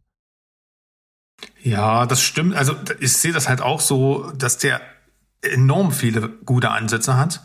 Und ich, also ich habe mich auch wirklich vorher nicht informiert, um was es ging. Und ähm, mein, mein, meine Sehgewohnheiten, meine Seherfahrungen und Co. haben mir aber eigentlich ab Minute eins gesagt, also zumindest als äh, Sebastian Stan, ne, der hier die Hauptrolle spielt, vorkam, okay, ich glaube, ich weiß, worauf das hinausläuft. Der ist auch super, aber seine Figur bleibt halt, also es gibt ein paar geile Gesangs- und Tanzeinlagen und so, aber an sich bleibt der halt auch ziemlich blass. Und äh, also man kann den Film beschreiben, so ohne dass das, also wenn ich nicht über die Handlung erzählen will, kann ich zumindest sagen, der ist schon so eine Mischung aus ähm, American Psycho und Promising Young Woman würde ich auch ganz viel da drin sehen. So äh, für mich hatte das Ende leider ganz viel Scary Movie Anleihen. Und ich habe auch finde auch fragwürdig, dass alle Kerle in dem Film Vollidioten sind. Also ich habe mit feministischen Messages überhaupt gar kein Problem, äh, ganz im Gegenteil. Aber es war ja nun wirklich, also die Figur des Barkeepers, was soll denn das? Also das war ja nicht mal mehr lustig, das war ja bescheuert. Und dann ist halt auch, hat er auch eine fragwürdige Botschaft äh, bezüglich dieses Online-Datings, ne, weil dann trifft sie mal jemanden in echt und pff, wer weiß, wie das ausgeht. Egal, also ich, ich war jetzt ein bisschen enttäuscht, vielleicht wegen den Vorschusslorbeeren. Trotzdem ist der visuell sehr schön gemacht und ähm, hat auch an sich schönen schwarzen Humor, ist aber irgendwie nix halbes, nix ganzes am Ende gewesen. Deswegen fand ich ihn jetzt persönlich nur okay und äh, kann dem nur sechs Punkte geben. Ja, und vielleicht dadurch, dass ich durchaus der Rom-Com-Experte von uns bin und ähnliche Plots gewohnt bin, fand ich äh, dann noch doch einen Ticken besser noch. Äh, Figuren wahnsinnig charismatisch fand ich, auch äh, die weibliche Hauptrolle super. Äh, von daher gab's bei mir sieben von zehn, bei Mo gab's acht von zehn, bei Steven gab's fünf von zehn. Also von fünf bis acht alles dabei. Ihr guckt den am besten da draußen einfach selber und schaut mal, wie ihr den so findet. Das müsste uns auf jeden Fall auch mal auf dem, auf dem Discord wissen lassen, weil das ist tatsächlich, das kann man im Film nicht absprechen, da kann man schon, mal- schon gut drüber reden. Das kann man. Absolut. Und ich komme jetzt einfach mal zum nächsten. Habe ich schon mal angedeutet in unserer letzten Sonntagsfolge Nummer 136. Da habe ich nämlich äh, berichtet über mein Kinoerlebnis und da habe ich Fantastische Tierwesen 3 Dumbledores Geheimnisse gesehen. Und ich muss mal sagen, also es ist wirklich, was mich sauer macht an dieser Reihe, ist wirklich, dass das immer noch fantastische Tierwesen heißt. Das ist doch so peinlich, das immer noch so zu nennen. Und dann einfach immer mal irgendein CGI-Vieh durchs Bild zu jagen, dass man das noch rechtfertigen kann. Es ist doch nur ein Vehikel, um dann irgendwie an Harry Potter anzuknüpfen. Und es beleuchtet ja sogar eine relativ spannende Zeit, die eben in den Harry Potter Büchern sehr kurz kommt. Das ist also die Zeit mit Dumbledore und Grindelwald. Und das macht's aber auch nicht so cool, denn da gab's ja diesen großen Skandal. Äh, Spoiler, wer es noch nicht weiß, Dumbledore ist schwul. Und mal wirklich, mal jetzt ganz im Ernst, das macht mich noch mehr sauer, dass es da auch noch einen Skandal drum gab, weil diese Information ist so komplett nichtsnutzig für den Film. Es macht überhaupt keinen Mehrwert, es erklärt nichts. Im Gegenteil, ich finde, es wird noch herabgesetzt, weil man will im Grunde genommen nur die tiefe Verbundenheit zwischen, zwischen Dumbledore und Grindelwald erklären und es fällt einem echt nichts Besseres ein, als dass der schwul ist und der das deswegen gemacht hat. Blind vor Liebe, alles aus Liebe, ist das euer fucking Ernst? könnt ihr mir doch nicht erzählen. Also, als würde eine tiefe Verbundenheit zwischen zwei Männern nur mit, mit, mit Homosexualität erklärbar sein. Also, das ist wirklich peinlicher geht's gar nicht. Und deswegen, deswegen dürfen die sich hier nicht anzaubern. so ungefähr. Es ist Zauberstäben da. So. Es ist, es ist wirklich super peinlich. Okay. Aber abgesehen davon, wenn du das jetzt mal alles ausblendest, ist es ein guter Film.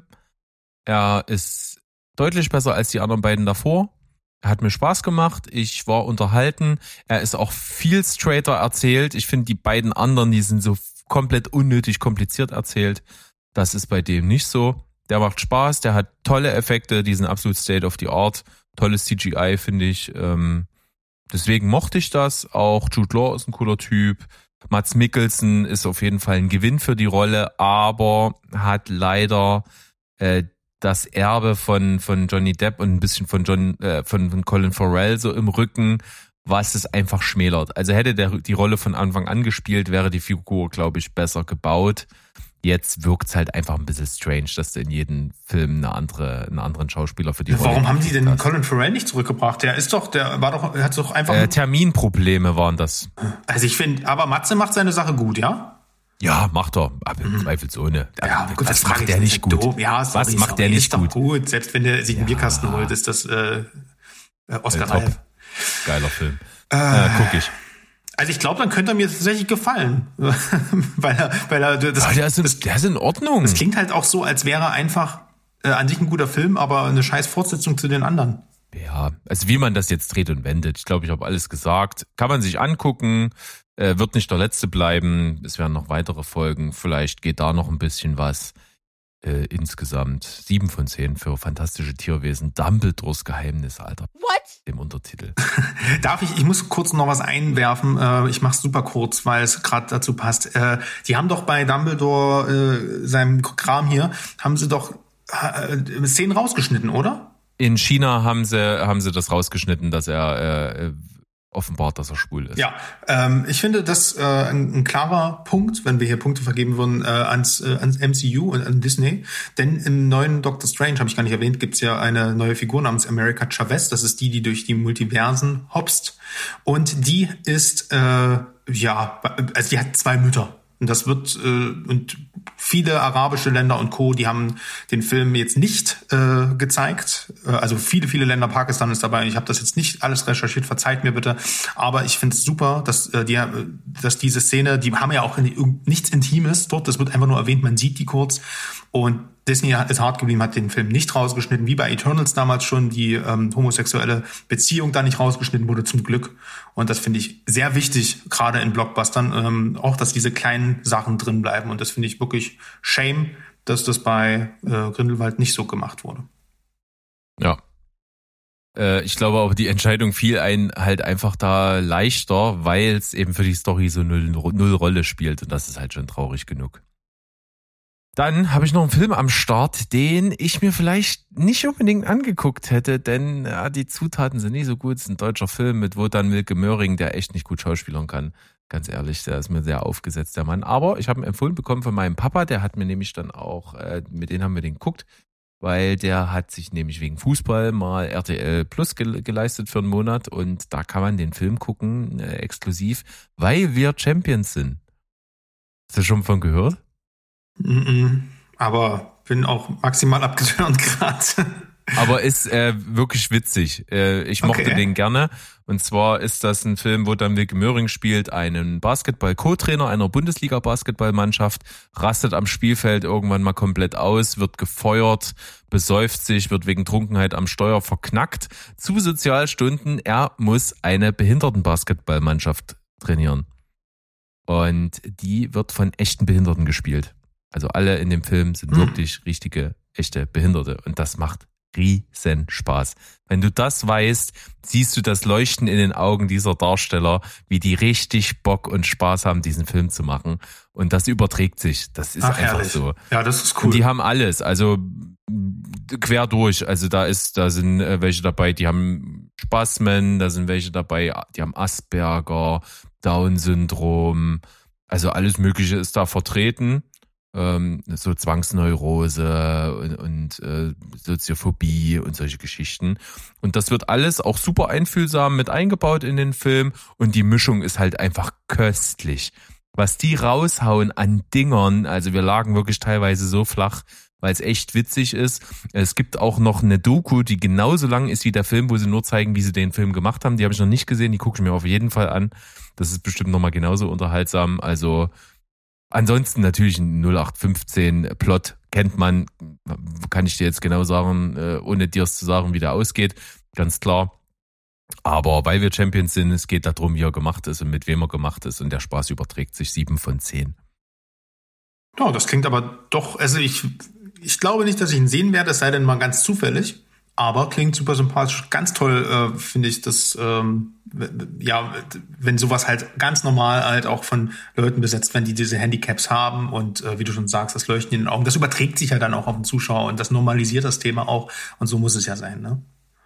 Absolut. Ja, äh, ich mach mal mit einem ja, gänzlich anderem Genre weiter, weil jetzt geht's um Völlig. ja, es jetzt geht's ja um richtig äh, düstere Albtraum-Sci-Fi. Und zwar ist es äh, ein Film, den du schon mal als Empfehlung der Woche hattest und auch vor kurzem hier besprochen hast, nämlich äh, ich nannte, ich habe ihn als Come True auf die Liste gesetzt. Ähm, weil, und das ist mir erst beim Schauen des Films jetzt äh, äh, aufgefallen, äh, der Titelsong des Films ähm, den habe ich schon seit Jahren in allen möglichen Playlists. Und zwar ist das von, wer die letzte Sonntagsfolge gehört hat, wird's wissen. Äh, ich habe da Electric, Electric Youth mit Modern Fears draufgepackt. Und ich mag diese Band sehr. Die haben nämlich auch unter anderem, also die habe ich über den Drive-Soundtrack damals lieben gelernt. Und die machen halt auch so, so ein Synthpop, Synthwave-Kram, so 80s, äh, wie ihr es halt so kennt. Ähm, und ja, die hatten ein, ich dachte ein Album namens Come True. ähm, so sehr habe ich mich dann eben doch nicht damit beschäftigt und äh, habe dann aber in dem Song äh, Strange Dreams, äh, wie er im Deutschen heißt, dann diese, diesen Song gehört und war sofort hin und weg. Und ähm, deswegen ist das schon mal eine kleine schöne Geschichte dazu. Aber der Film gibt auch einiges her.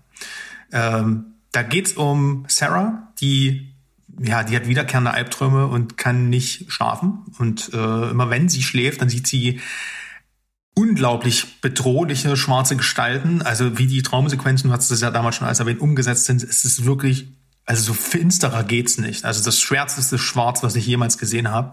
Und ähm, die ja meldet sich dann in, so einer Schlafstudie an, ist ja ein gefundenes Fressen so, ne? Weil die kommt halt nicht gut mit ihrer Mutter klar und schläft halt, äh, wie gesagt, sonst irgendwo immer nur im Freien. Und da äh, hat sie ein warmes Bett, wird halt nebenbei noch untersucht, aber man verschweigt ihr, dass äh, diese Schlafstudie eigentlich was ganz anderes im Schilde führt, denn die arbeiten halt, äh, haben ein, also die Forscher haben ein Gerät entwickelt, Hirnaktivitäten zu visualisieren und sichtbar zu machen und ihre Albträume jagen wirklich allen dort Angst ein und die Albträume werden auch von Nacht für Nacht schlimmer und äh, suchen dann auch die anderen Probanden heim. Und Halleluja. Ähm, Strange Dreams hat einen sehr kalten und sterilen Look, der aber genau die unangenehme und düstere Stimmung einfängt, äh, die der Film erzeugen will. Die Farben sind meist Blautönen gehalten und die Kameraeinstellung gerade bei den Nachtszenen mit äh, geringer Tiefenschärfe gedreht, was in den Sequenzen, was die Sequenzen halt auch leicht surreal wirken lässt. Und abgesehen davon ist der Film halt alles andere als farbenfroh. Ne? Die Traumsequenzen, wie gesagt, äh, alles nur in Grautönen, die Szene am Tag, durch das Laborsetting alles super bläulich, steril.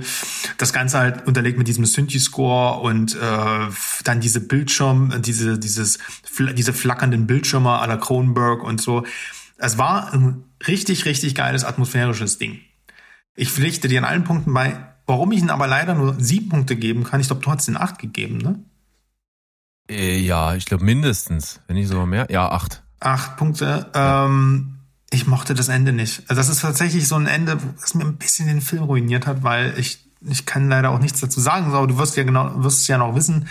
Thema Natürlich. äh, Thema Short äh, Message und so und für mich hat der Film dadurch leider ein bisschen sein, seine Botschaft, die ich aus ihm so mitnehmen wollte, leider komplett verloren. Und das ist sehr schade. Aber ich will den Film deswegen jetzt nicht niedermachen. Er guckt, also wenn ihr auf so einen Kram steht, auf diesen, diesen, auf so Traumsequenzen, Sci-Fi, weniger Thriller, aber trotzdem super spannend und super düster und auch hier und da echt ein paar sehr erschreckende Horrorsequenzen, dann ist es euer Film. Vielleicht gefällt euch ja das Ende und ihr macht dann dafür noch einen Punkt drauf. Ich fand es leider ein bisschen schade, wie es geendet hat, aber Ähm, dafür kann sich jetzt ja mal der Steven einschalten und äh, das Ende mal ganz genau analysieren.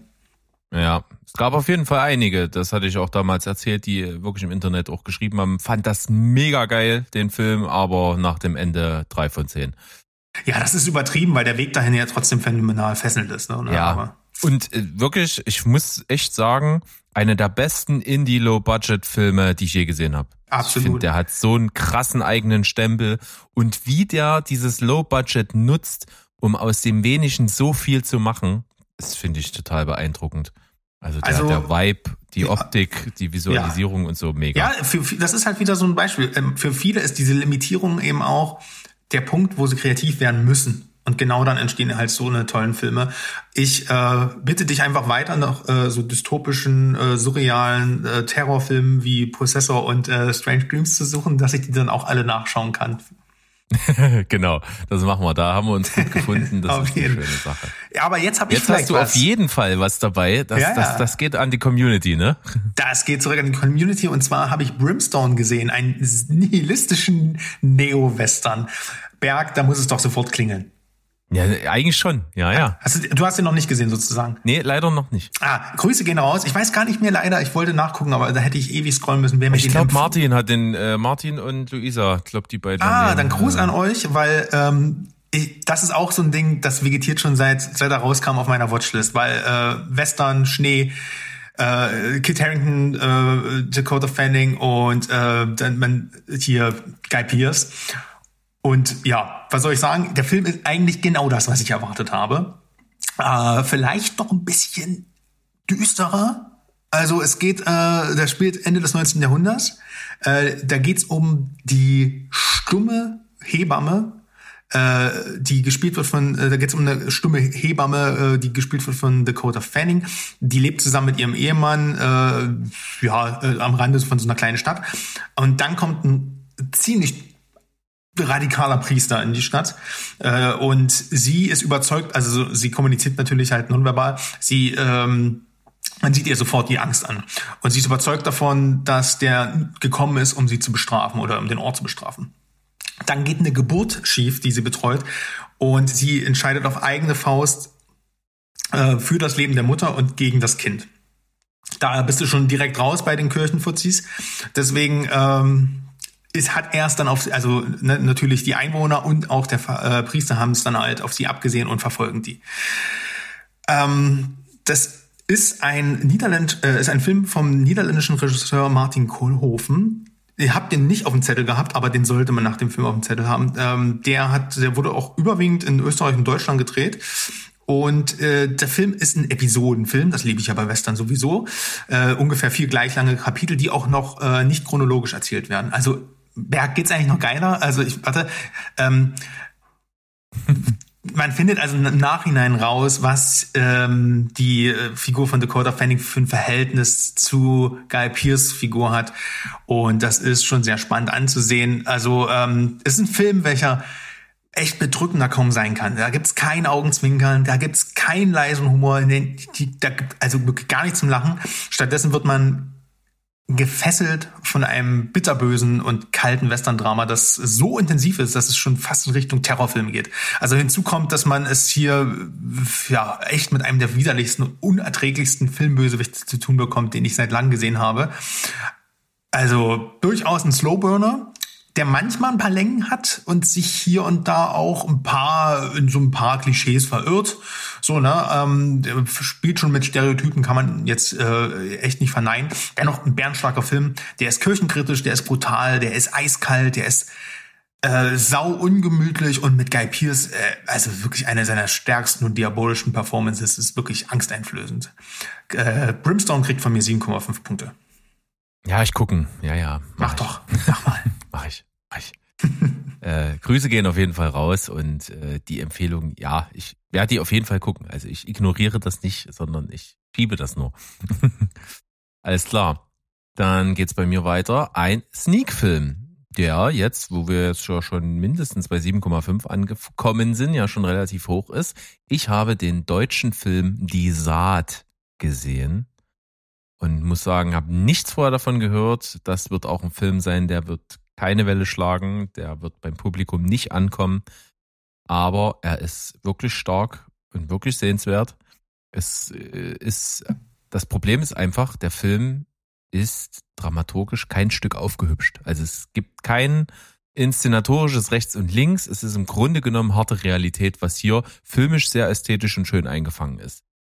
Es geht um eine junge Familie, Vater, Mutter, 13-jährige Tochter, die äh, aus der Stadt aufs Land ziehen müssen, sind dazu gezwungen, ist aber nicht so schlimm, denn der Mann, der hat schon über zehn Jahre in einer Handwerksfirma gearbeitet und ist jetzt endlich zum Bauleiter für ein großes Wohnungsbauprojekt befördert worden, kann sich also entsprechend leisten, dass die dort ein kleines Häuschen erwerben und das ist aber allerdings sehr, sehr baufällig. Also da muss noch viel gemacht werden, dass das wohnlich ist. Aber haben sie sich jetzt wirklich von dem Mehrgeld, was sie jetzt haben, zusammengekratzt. Und in dem Film geht quasi alles schief, was schief gehen kann. Kannst dir das ein bisschen so vorstellen wie bei A Serious Man, dem äh, Coen-Brüder-Film? Das ist ja auch im Grunde genommen. Geständnis, den habe ich noch nicht gesehen. oh, okay. Ähm, Ja. Das ist ein Film, da geht's grob um die Geschichte Hiobs im modernen Gewand. Also Ah. einfach ein Mann, dem nur Scheiße passiert. Ist das mit Michael Stuhlbarg, ne? Das ist das mit Michael Stuhlbarg. Äh, Sehr, sehr sehenswert, fantastisch guter Film. Watchlist, genau. Ähm, den auf jeden Fall gucken. Und so ähnlich ist es hier. Also Mhm. es passieren ständig scheiß Sachen, die einfach nicht passen. Ne? Dann, die kommen dort nicht wirklich an auf dem Dorf, die werden angefeindet. Er äh, wird sofort eigentlich ziemlich am Anfang von seiner Bauleiterposition wieder in die zweite Reihe degradiert, hat deswegen weniger Geld, die Familie hat dann weniger Geld, das Haus ist eigentlich nur baufällig, er muss noch einen Job annehmen, die Frau ist äh, schon wieder schwanger, was sie sich eigentlich, äh, sie können sich so schon ihr Leben nicht leisten, dann mit noch ein Kind dazu erst recht nicht. Die Tochter hat Probleme, sich dort vor Ort zu integrieren. Also es sind sehr, sehr alltägliche Sachen, die man relativ gleichwertig zwischen den Figuren aufgeteilt hat. Also man verfolgt diese drei Schicksale parallel und du bist als Zuschauer sozusagen allwissend und siehst aber, wie die dann sich überschneiden ähm, und wie die so in Konflikt miteinander treten. Und du denkst dir als Zuschauer nur, ja, wüsstest du, wie es dem gerade geht und wüsstest du, wie es ihr gerade geht, dann würdet ihr so nicht miteinander reden. Und das ist super spannend. Ich fand es mega gemacht. Es ist schauspielerisch toll. Mir hat das wirklich richtig gut gefallen. Die Saat 8 von 10. Mensch, also wenn mir jemand deutsche Filme schmackhaft machen kann, dann bist du das. Das klingt gut. Ja. Ich bin einer weiteren Empfehlung gefolgt und zwar unwissentlich, weil ich habe jetzt einen Film dabei, den du mal als Empfehlung der Woche hattest. Und zwar ist das äh, äh, Out of Play. Genau, Und- Ben Affleck als Basketballlehrer, da sind wir noch mal. Tja, äh, Ben Affleck äh, gilt für mich nach wie vor, also ich glaube, das ist einer der unterschätztesten Schauspieler, den, wir- äh, die gerade wirklich so aktiv noch sind, weil ähm, der hat halt schon auch viel äh, Müll gemacht, aber ähm, ich finde es krass, dass er, äh, wie er sich auch die letzten Jahre so rehabilitiert hat. Ich sehe den wirklich sehr gerne, weil was ich an ihm halt liebe, ist dieses Unaufgeregte, dieses, dieses Gegenteil von Method Acting. Und du musst ihn gut besetzen, wie letztens auch in The Tender Bar. Äh, aber dann liefert er. Und hier ist er auch wirklich echt richtig gut. Das ist ein Alkoholiker-Drama vom äh, Gavin O'Connor, der ja schon mit ihm The Accountant gemacht hat. Den, auch da war er super. Und ich finde es ist eine seiner besten Leistungen. Und das Krasse ist halt, dass es halt auch offensichtlich von eigenen, eigenen äh, Alkoholiker-Erfahrungen von ihm inspiriert ist. Und ich finde das so toll und so mutig, wie er damit, mit dieser Krankheit auch umgeht und die kreativ verarbeitet. Also diese 20 Bierdosen an einem Abend, yo, äh, und du siehst ihm dabei zu und es tut dir halt wirklich weh, ihn so zu sehen. Und er war halt früher in Highschool-Zeiten äh, ein Basketballstar, wie du schon gesagt hast, im lokalen Basketballteam und das wird jetzt ähm, nachdem der Trainer jetzt irgendwie gesundheitlich raus musste, wird er halt gefragt, ob er jetzt das Team führen soll. Und dann ist es halt tatsächlich auch ein bisschen ähm, nach Reißbrett, ne? Also äh, das ist halt dieses typische, ähm, ich, ich äh, finde wieder in die Spur zurück und zwischendurch gibt's immer wie- hier und da mal wieder einen Climax, der den zurückwirft. Ähm, ja, also es ist aber auch kein klassischer Sportfilm. Also er konzentriert sich schon wirklich auf die Sucht und auf sein Drama. Ähm, ist aber dennoch viel mehr als ein reines Charakterdrama, weil es ist halt ein echt berührendes und angenehm unkitschiges ähm, Filmerlebnis, äh, das überhaupt nicht versucht, einfache Antworten und platte Lösungen zu liefern, so wie sei stark, dann wird das alles gut oder weiß nicht, glaub an dich. Ähm, sondern halt lange, wirklich sehr, sehr lange, sehr düster bleibt. Und erst ganz am Ende, wenn sich der Abspann schon ganz schon, schon ankündigt, gibt es einen Hoffnungsschimmer. Und der ist allerdings wirklich sehr strahlend und sehr befreiend, dass sich das echt fürs Publikum lohnt, mit der Hauptfigur all die sich davor auftunenden Täler sozusagen durchzuschreiten. Also Ben Afflecks ähm, Performance ist wirklich gut, wie gesagt, und äh, mit enormer emotionaler Tiefe gespieltes, äh, ge- gespielte Performance und die ist wirklich das Pr- Prunkstück für diesen ja durchaus sehr realistischen äh, Sport-Trinker-Drama. Und ähm, ich war wirklich begeistert. Out of Play kann ich nur sagen, äh, hast du gut empfohlen damals. Acht Punkte kriegt er von mir. Ja. Und ich weiß noch, ich habe den in der Sneak gesehen und als der rausgekommen ist, war auch gerade so um die Zeit äh, sein persönlicher Absturz auch um seine Trinkerei ziemlich auf dem Peak. Deswegen hat mich das damals unglaublich beeindruckt, dass dieser Film rauskommt. Und ich hatte damit gar nicht gerechnet. Und Naja. das ist wirklich, also er ist halt wirklich das Highlight und Herzstück des Films. Da interessiert es kaum, dass alles andere wirklich relativ genretypisch ist. Also es geht halt wirklich um ihn und das macht er fantastisch gut. Jawohl. Gut, dann bleibe ich bei deutschen Filmen. Ich habe jetzt so einen kleinen deutschen Filmeblog. Ich hatte einen davon schon als Empfehlung der Woche mal vor kurzem hier genannt. Es sind beides Filme von Sönke Wortmann. Ähm, das Ganze wurde eingeläutet mit äh, seinem aktuellen Kinofilm, der rausgekommen ist, habe ich auch in der Sneak gesehen. Das ist Eingeschlossene Gesellschaft. Das ist so ein bisschen der Bruder und Nachfolger im Geiste zu Frau Müller muss weg. Äh, beides sehr, sehr empfehlenswerte Filme. Also bloß nicht abschrecken lassen. Äh, deutscher Film und seichte Komödie und so. Also der ist deutlich mehr als das. Auch Frau Müller muss weg. Der hat mich damals echt überrascht, wie gut er ist. Und ähnlich geartet ist dieser hier auch, eingeschlossene Gesellschaft. Es geht also äh, um eine Schule, dort sind die Lehrer im Lehrerzimmer. Freitagnachmittag ist also nicht mehr viel los, sitzen dort noch so ein bisschen ihre Zeit ab und machen so ein bisschen ihr ein paar, so ein bisschen ihr Ding. Und es kommt ein Vater von einem Schüler rein, der das Problem hat, dass sein Sohn gesagt bekommen hat, dass ihm ein einziger Punkt fehlt bei einem bestimmten Lehrer, der ihm dazu fehlt, zur Abiturprüfung zugelassen zu werden. Und daran hängt der Rest seines Lebens und äh, deswegen will er dort erwirken, dass dieser Sohn den Punkt bekommt.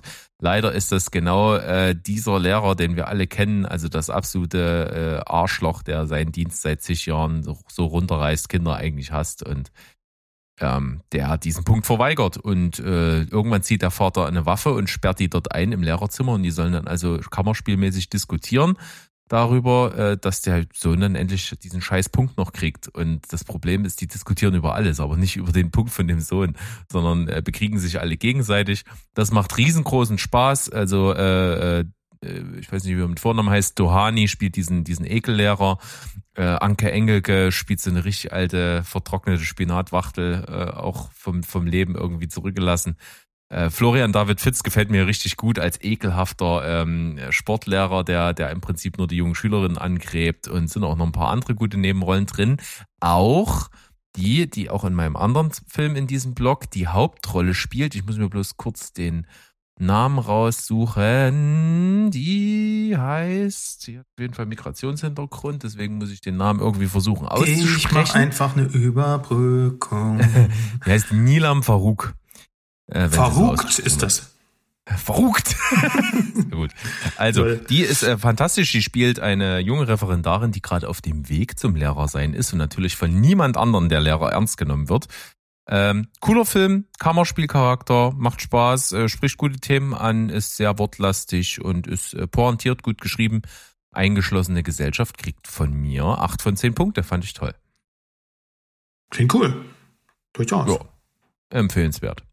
Genau wie eben Frau Müller muss weg. Kann man auch durchaus mal gucken. Und der zweite Film, auch von Sönke Wornmann, etwas älter, habe ich damals leider versäumt, wollte ich gerne gucken, irgendwie nicht dazu gekommen. Jetzt habe ich mal nachgeholt. Und zwar der Film Contra. Da spielt Nilam Farouk die Hauptrolle. Spielt eine Studentin an der Universität, die eben ja äh, jetzt in, in Deutschland versucht klarzukommen. Äh, Ihre Familie hat Migrationshintergrund und da kämpft sie so mit einigen Widrigkeiten. Ne? Die haben nur Duldungsstatus, wenn sie sich selber versorgen können und solche Sachen. Also Und sie ist aber in Deutschland geboren und versucht also wirklich mit dem Arsch an die Wand zu kommen, studiert deswegen und versucht sich irgendwie sich und ihrer Familie ein besseres Leben zu ermöglichen. Hat aber halt eben auch äh, schon ein Kind und halt echt viel Stress und, und versucht halt nebenbei die Uni irgendwie hinzukriegen. Und da kommt sie am ersten Tag in die Vorlesung von Christoph Maria Herbst, der hier einen ähm, Rhetorikprofessor spielt und der sie, weil sie fünf Minuten zu spät kommt, vor versammelten Auditorium zur Sau macht und da auch den ein oder anderen rassistischen Spruch äh, äh, fallen lässt. Und das kommt natürlich gar nicht gut. Und er kriegt ein Disziplinarverfahren und er könnte sich das Ganze aber vielleicht ein bisschen besser drehen, wenn er sie äh, zu einem Debattierwettbewerb äh, coacht und ausbildet. Äh, in Rhetorik, in Diskussionskultur und allem drum und dran. Und er wird also fortan in dem Film dann äh, immer mehr zu einem Mentor für sie. Die beiden äh, nähern sich dann an. Aus der Antipathie wird auf jeden Fall eine tiefe Sympathie. Und das ist zwar relativ typisch, kann man sich auch ganz gut ausrechnen, wie das so alles abläuft. Aber das macht rein gar nichts, denn die Chemie zwischen den beiden ist perfekt. Die Dialoge sind noch besser geschrieben als in dem Film, den ich davor gerade hatte. Äh, es macht großen Spaß, werden tolle äh, Sachen äh, angeschnitten, äh, verschiedene gesellschaftliche Streit- und Diskussionsthemen, die alle gut beleuchtet werden von vielen Seiten. Es ist ein super toller Einblick in Rhetorik, wie man gewisse Sachen darstellt, wie man Argu Argumentationen aufbaut, wie man äh, wirklich einfach einen Standpunkt vertreten kann, den man selber gar nicht vertritt, ne, wenn du weißt, was ich meine. Ähm, das macht der Film sehr, sehr gut. Macht Riesenspaß. Ich mag Romcoms. Zum Beispiel sowas. Sorry. Ja, und jetzt müsstest du das argumentieren und das geht. Äh, das geht. Weil Das ich, ist ja auch, das wusste ich Ja. gar nicht so genau. Das ist ja auch der Sinn von so einem Debattierwettbewerb. Also es wird ein Thema gezogen und einer ist kontra und einer ist pro. Egal, ob die, die äh, das vertreten oder nicht. Und darum geht's. Und die müssen sich mit, mit Argumenten halt gegenseitig äh, dazu bringen oder, oder das Publikum überzeugen. Und das ist eigentlich extrem interessant, macht viel Spaß. 8,5 von 10 hat mir gut gefallen. Contra. Ja, das ist sowas, was der heutigen Gesellschaft ein bisschen abhandengekommen ist, ne? Die, die Diskussionskunst oder Diskussionskultur. Äh, Ja, komplett. ja, wir, ich liebe es, wir lieben es, über das Filme zu diskutieren und wenn wir nicht einer Meinung sind, dann haben wir uns trotzdem noch lieb. Naja, egal. Ähm, ich glaube, ich habe jetzt einen Film, da muss ich dich gar nicht so überzeugen, weil der ist wirklich gut und du solltest dir den angucken. Es geht nämlich um Stillwater. Hast du ihn schon auf dem Ich Zettel? habe ich hab ihn sogar schon äh, für 99 Cent erworben. Da, da hast du genauso zugeschlagen wie ich. Und ich mach's ganz, ich, ich mach's gar nicht so lang. Ich erkläre dir kurz, um was es geht, aber ich weiß ja, dass du ein Steven schlägt jetzt gerade schon die, die Hände über den Kopf zusammen, denn es kommt nichts Gutes, wenn du sagst, ich mach's nicht so lang. Ich versuche mich heute im Zaum zu halten. Also, ähm, ist ein Drama von Tom McCarthy, der hat ja, äh, der ist Oscar-Preisträger mittlerweile, der hat nämlich äh, Spotlight gemacht, der ist ja auch bester Film geworden. Und äh, ich glaube, der hat noch was fürs Drehbuch bekommen oder so. Matt Damon ist in der Hauptrolle, er spielt einen Bauarbeiter ähm, und, äh, aus Oklahoma. Und seine Tochter ist in Frankreich ähm, in einem Gefängnis inhaftiert. Dort besucht er, äh, ja, besucht er die halt regelmäßig, weil sie ist äh, für Mord angeklagt, oder beziehungsweise wurde für Mord verurteilt, äh, und die beteuert ihn, diesen Mord halt nicht begangen zu haben. Und obwohl die beiden nur wenig Kontakt haben, will er halt alles dran setzen, ihre Unschuld zu beweisen. Äh, und dann ist ja halt, ist es halt so ein Culture Clash, der ist halt mit Sprachbarrieren überfordert, kulturelle Unterschiede zwischen äh, Europa und Amerika, das immer wieder zu teils skurrilen, aber halt auch teils dramatischen Situationen führt und das komplizierte Rechtssystem das überfordert ihn halt alles. Ähm, trotzdem fängt er halt an, sich dort ein neues Leben aufzubauen in Frankreich, um seiner Tochter nah zu sein. Und inspiriert ist dieser, ähm, dieser Film von einem wahren Fall von Amanda Knox, die 2007 äh, ja äh, für den Mord an, einer, an ihrer EG-Mitbewohnerin, glaube ich, äh, zu einer langen Gefängnisstrafe verurteilt wurde. Und zuallererst, der Film hat ja den deutschen Zusatztitel natürlich, und zwar gegen jeden Verdacht. Und der ist meines Erachtens total irreführend und hätte es definitiv nicht gebraucht. Denn der Film ist weder ein Thriller noch wirklich ein Justizdrama. Wer sowas vom Film erwartet, der wird enttäuscht. Ähm, auch von die Tatsache, dass mit Amanda Knox, das habe ich vorher nicht gewusst und das äh, ist auch, spielt auch überhaupt gar keine Rolle äh, in dem Film. Matt Damon brilliert hier in der Rolle des etwas einfältigen, aber echt gutherzigen Amerikaners, der in der Vergangenheit viel missgebaut hat und sich auch nach dem Tod der Mutter nicht viel um seine Tochter gekümmert hat. Die will er halt nun alles wieder gut machen und ihre Unschuld beweisen. Dabei begegnet er dann später noch in Marseille einer äh, alleinerziehenden französischen Mutter mit ihrer Tochter und die bauen Verhältnisse dann auf, was auch super berührend ist und überhaupt nicht äh, so klischeebeladen, sondern es ist halt alles tatsächlich, ja, wie soll ich das sagen, sehr menschlich und das trifft diesen Film. Ne?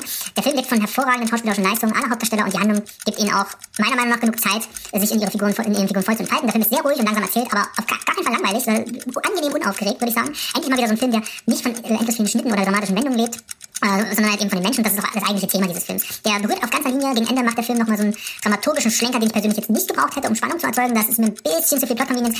Äh, dennoch versaut er das wundervolle, die, die wundervolle Grundaussage des Films gar nicht. Ich finde ihn toll, mir ging der ans Herz und Matt Damon war echt nie besser. Also von mir. Acht Punkte für Stillwater.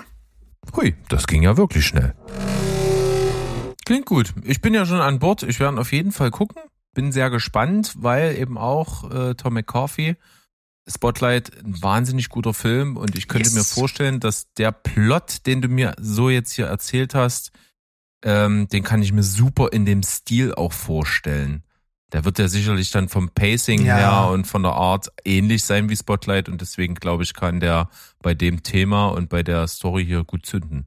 Und Frankreich wird endlich mal nicht attraktiv wie eine Touristen, äh, also wie, wie, wie, wie ein Touristenmagnet dargestellt, sondern einfach auch mal dreckig. Das fand ich auch sehr angenehm. Kenne ich sonst nicht so. Ähm, ja, Paris ist ja nur wirklich ein Dreckloch. Nee, ist Marseille, äh, muss man dazu sagen, aber auch Ja, trotzdem. aber ich sage jetzt mal, wenn es um Dreck und, und, Ja, und äh, Frankreich geht, also ich finde Paris ist wirklich keine besonders schöne Stadt. Also bis auf den Touri-Spots äh, gibt's da echt nicht viel Schönes. ja. Aber. Aber ich, ich bleib mal bei Gewässern, denn jetzt habe ich, ich glaube, den Film, den ich am längsten, äh, seit ich die Watches äh, auf Prime führe, ist dieser Film drauf. Und du hast mir wirklich, du hast mir in die, die, in den Hacken, in die Hacken getreten und in den Ohren gelegen. Guck doch mal bitte Lost River. Und ich hab's, ich hab's doch endlich getan, Berg. Ja, also bei deinem filmischen Hintergrund ist es ja echt ein Wunder, dass du den noch nicht gesehen Ich hatte ein bisschen Angst, dass der nicht gut ist, muss ich sagen. Ähm, ja, es geht um das einst blühende Städtchen Lost River. Ähm, das ist mittlerweile ähm, während der Handlung, äh, während die Handlung quasi des Films spielt, ist es mittlerweile eine Geisterstadt geworden und äh, die meisten Leute sind halt weggezogen. Christina Hendricks Charakter Billy lebt aber noch dort mit ihren beiden Söhnen. Und der Ältere, der gerät ins Visier von so einer gewalttätigen Gang. Die Mutter muss sich dringend halt, äh, muss dringend Geld auftreiben, um das Haus der Familie zu behalten. Und in der Not äh, nimmt sie halt so ein zwielichtiges Angebot in so einem Nachtclub an, ähm, wo sie halt auch auf Eva Mendes trifft. Wer hätte gedacht, dass äh, Ryan Gosling seine Frau da rein besetzt. Doch ähm, sie ahnt halt nicht, dass äh, mit diesem Job halt auch durchaus so ein paar Gefahren einhergehen. Und äh, ja, für die Familie ist halt die Zeit gekommen, sich zu wehren. Mysteri ja, das ist ein sehr mysteriöser Film. Also wie gesagt, Christina Hendricks spielt mit. Äh, äh, wie heißt das? Saoirse Ronan? Ich kann sie mal nicht aussprechen. Saoirse, hm? Saoirse? Saoirse Ronan, ja. Saoirse Ronan. Ähm, auf jeden Fall Matt Smith in einer ziemlich abgefahrenen Rolle. Äh, niemand hat so lange äh, meines Erachtens einen Schrei halten können wie er in dem Film. Ben Mendelsohn, äh, den ich wirklich immer liebe, auch in der kleinen Rolle und Eva Mendes, wie gesagt, in, einer, äh, in einem fast schon Cameo. Ja, Ryan Gosling hat sich für sein Regiedebüt ähm, definitiv von Regisseuren beein- beeinflussen lassen, die er mag. Also man sieht viel David Lynch, man sieht Terrence Malick gerade in der Landschaftsgestaltung. Ähm, man sieht aber natürlich Nicholas Winding Refn oder Derek ähm, äh, Franz hier von, wie heißt er, ähm, Place Beyond the Pines. Ähm, Lost River mag stellenweise vielleicht ein bisschen unrund sein vom Storytelling, erfordert aufgrund seiner Inszenierung auch immer auch ganz schön viel Aufmerksamkeit von Zuschauern, das kann ich zugeben. Aber genau daraus bezieht der Film für mich die Faszination. Die Story ist dabei eigentlich eher ein Grundgerüst, um Emotionen auf den Zuschauer zu übertragen und Bilder und Atemberaub, äh, von atemberaubender Schönheit zu erschaffen, die man echt selten äh, so zu sehen bekommt, halt in den Filmen von genannten Vertretern vielleicht. Ähm, ich kann diese Dinge echt wertschätzen und du ja auch. Und deswegen äh, kann ich dir nur beipflichten, Ryan Gosling erschafft dank ähm, eines dem, dem, dem tollen Cast und seinem selbstsicheren Händchen, wo er halt echt auch mal links und rechts geschaut hat, ähm, er schafft jetzt Szenen, die sich echt tief in mein Gedächtnis gebrannt haben, vor allem gebrannt haben, ne, letzte Szene, die einen teilweise auch ein bisschen verstören, wo man am liebsten weggucken möchte, zeitgleich aber auch faszinieren, dass man einfach das nicht kann und ähm, über die Atmos ja über diesen ganzen atmosphärischen Bildern schwebt noch so ein stimmungsvoller Soundteppich. Äh, passender hätte das nicht sein können und ungemein finde ich diese 90, 90 Minuten äh, das ist nur ein kurzer Film, der hat äh, auch aber trotzdem irgendwie äh, fühlt der, der fühlt sich länger an, ohne das aber böse zu meinen. Ne? Also der, der Film hat wie gesagt nur eine relativ äh, komprimierte Story. Aber Lost River ist halt auch so ein Film, der ragt äh, als wundersch wunderbar gemächlich äh, inszeniertes Stück Kino, das sich wirklich noch was traut, angenehm aus diesem Hollywood-Einheitsbrei aus Sequels, Franchises und Prequels raus. Und ich muss echt sagen, ja, bitte, Herr Gosling, mach mal bitte weiter Filme, weil kriegt acht Punkte von mir. Yes, auf jeden Fall. Äh, ich muss den Film jetzt mal wieder gucken. Das hast du mir super schmackhaft gemacht. Ich weiß nicht mehr allzu viel. Ich weiß nur, dass ich das Setting halt super geil finde. Also dieses Geisterstadt, äh, diese Gegend, wo trotzdem noch Leute wohnen, irgendwie versuchen klarzukommen und es da trotzdem noch irgend so eine gewisse Art von Infrastruktur und in Anführungsstrichen ein Leben, was da stattfindet, gibt, was aber eigentlich im Grunde genommen von außen gesehen überhaupt nicht mehr lebenswert ist und dass eigentlich jeder dort weg will und dass die Leute nur noch da sind, weil sie nicht anders können oder nicht die Mittel haben, wegzukönnen. Das finde ich super spannend, gerade weil das ja so ein amerikanisches Ding ist. Wir haben das ja in, in sag ich mal, Zentraleuropa, so Deutschland und alle Länder drumherum, kennen wir das nicht. Wir kennen nicht solche krassen Geisterstädte oder solche Gegenden, wo weit und breit so gar nichts ist, weder Hoffnung noch sonst irgendwas. Ähm, das war ja auch der Aspekt, den ich bei Nomadland ziemlich faszinierend fand. Äh, das war ja auch im Grunde genommen genau das Ding, warum es diesen Film gab. Und das finde ich als, als Setup für einen Film, als Plot ziemlich cool. Ja, und von Reffen hat er sich auf jeden Fall auch den Spiel mit Farben abgeschaut. Also wie hier mit Rot und Violett gespielt wird, ist schon, das, das macht Spaß. Das ist einfach, ja, äh, das sind Bilder, die bleiben kleben. Sehr, sehr schön. Und ich sag mal, wenn wir von Ästhetik sprechen, wir haben es auch schon ab und zu mal jetzt erwähnt in der letzten Sonntagsfolge, aber auch heute schon, Apple macht da einen ganz guten Job. Also die wählen wirklich mit sehr, sehr bedachter Hand aus, was sie sich ins Portfolio nehmen. Auch der Film, den du vor kurzem also auch schon mal mitgebracht hattest, äh, den ich mir erst jetzt angeguckt habe, muss ich wirklich sagen, obwohl ich direkt super Bock hatte, den zu schauen. Aber du hast gesagt, es ist nicht ganz leichter Tobak und der kann einen auch echt krass runterziehen und irgendwie war gerade nicht die Phase, dass ich einen Film gucken wollte, der mich so nach unten mitnimmt. Und ich sag mal, es ich habe mir jetzt gesehen und es hält sich Gott sei Dank auch noch ein bisschen in Grenzen. Also der hat trotzdem viel Hoffnung. Es geht um den Film Schwanengesang, äh, im englischen Swan Song. Nicht zu verwechseln mit einem anderen Swan-Song, der rausgekommen ist. Äh, ja, Das genau. ja. Führt jetzt auf jeden Fall zur Verwirrung. Es ist Schwanengesang mit Mahershala Ali in der Hauptrolle und äh, in einer äh, bedeutenden Nebenrolle auch äh, Helen Mirren. Nee, nicht Helen Mirren, die andere, Glenn, Glenn Close Close. verwechsel ich immer. Das ist irgendwie so ein Ding. Keine Ahnung, sehen sich eigentlich nicht besonders ähnlich. Macht nichts. Mach mal einfach Glenn Mirren draußen, gut. Glenn Mirren äh, ist am Start und äh, da, da kann ich absolut verstehen, warum Apple sich den gekrallt hat. Also es geht um Technologie, es geht um Ästhetik. Das sind die beiden Hauptargumente in diesem Film. Und es geht einfach darum, äh, um nochmal kurz alle abzuholen.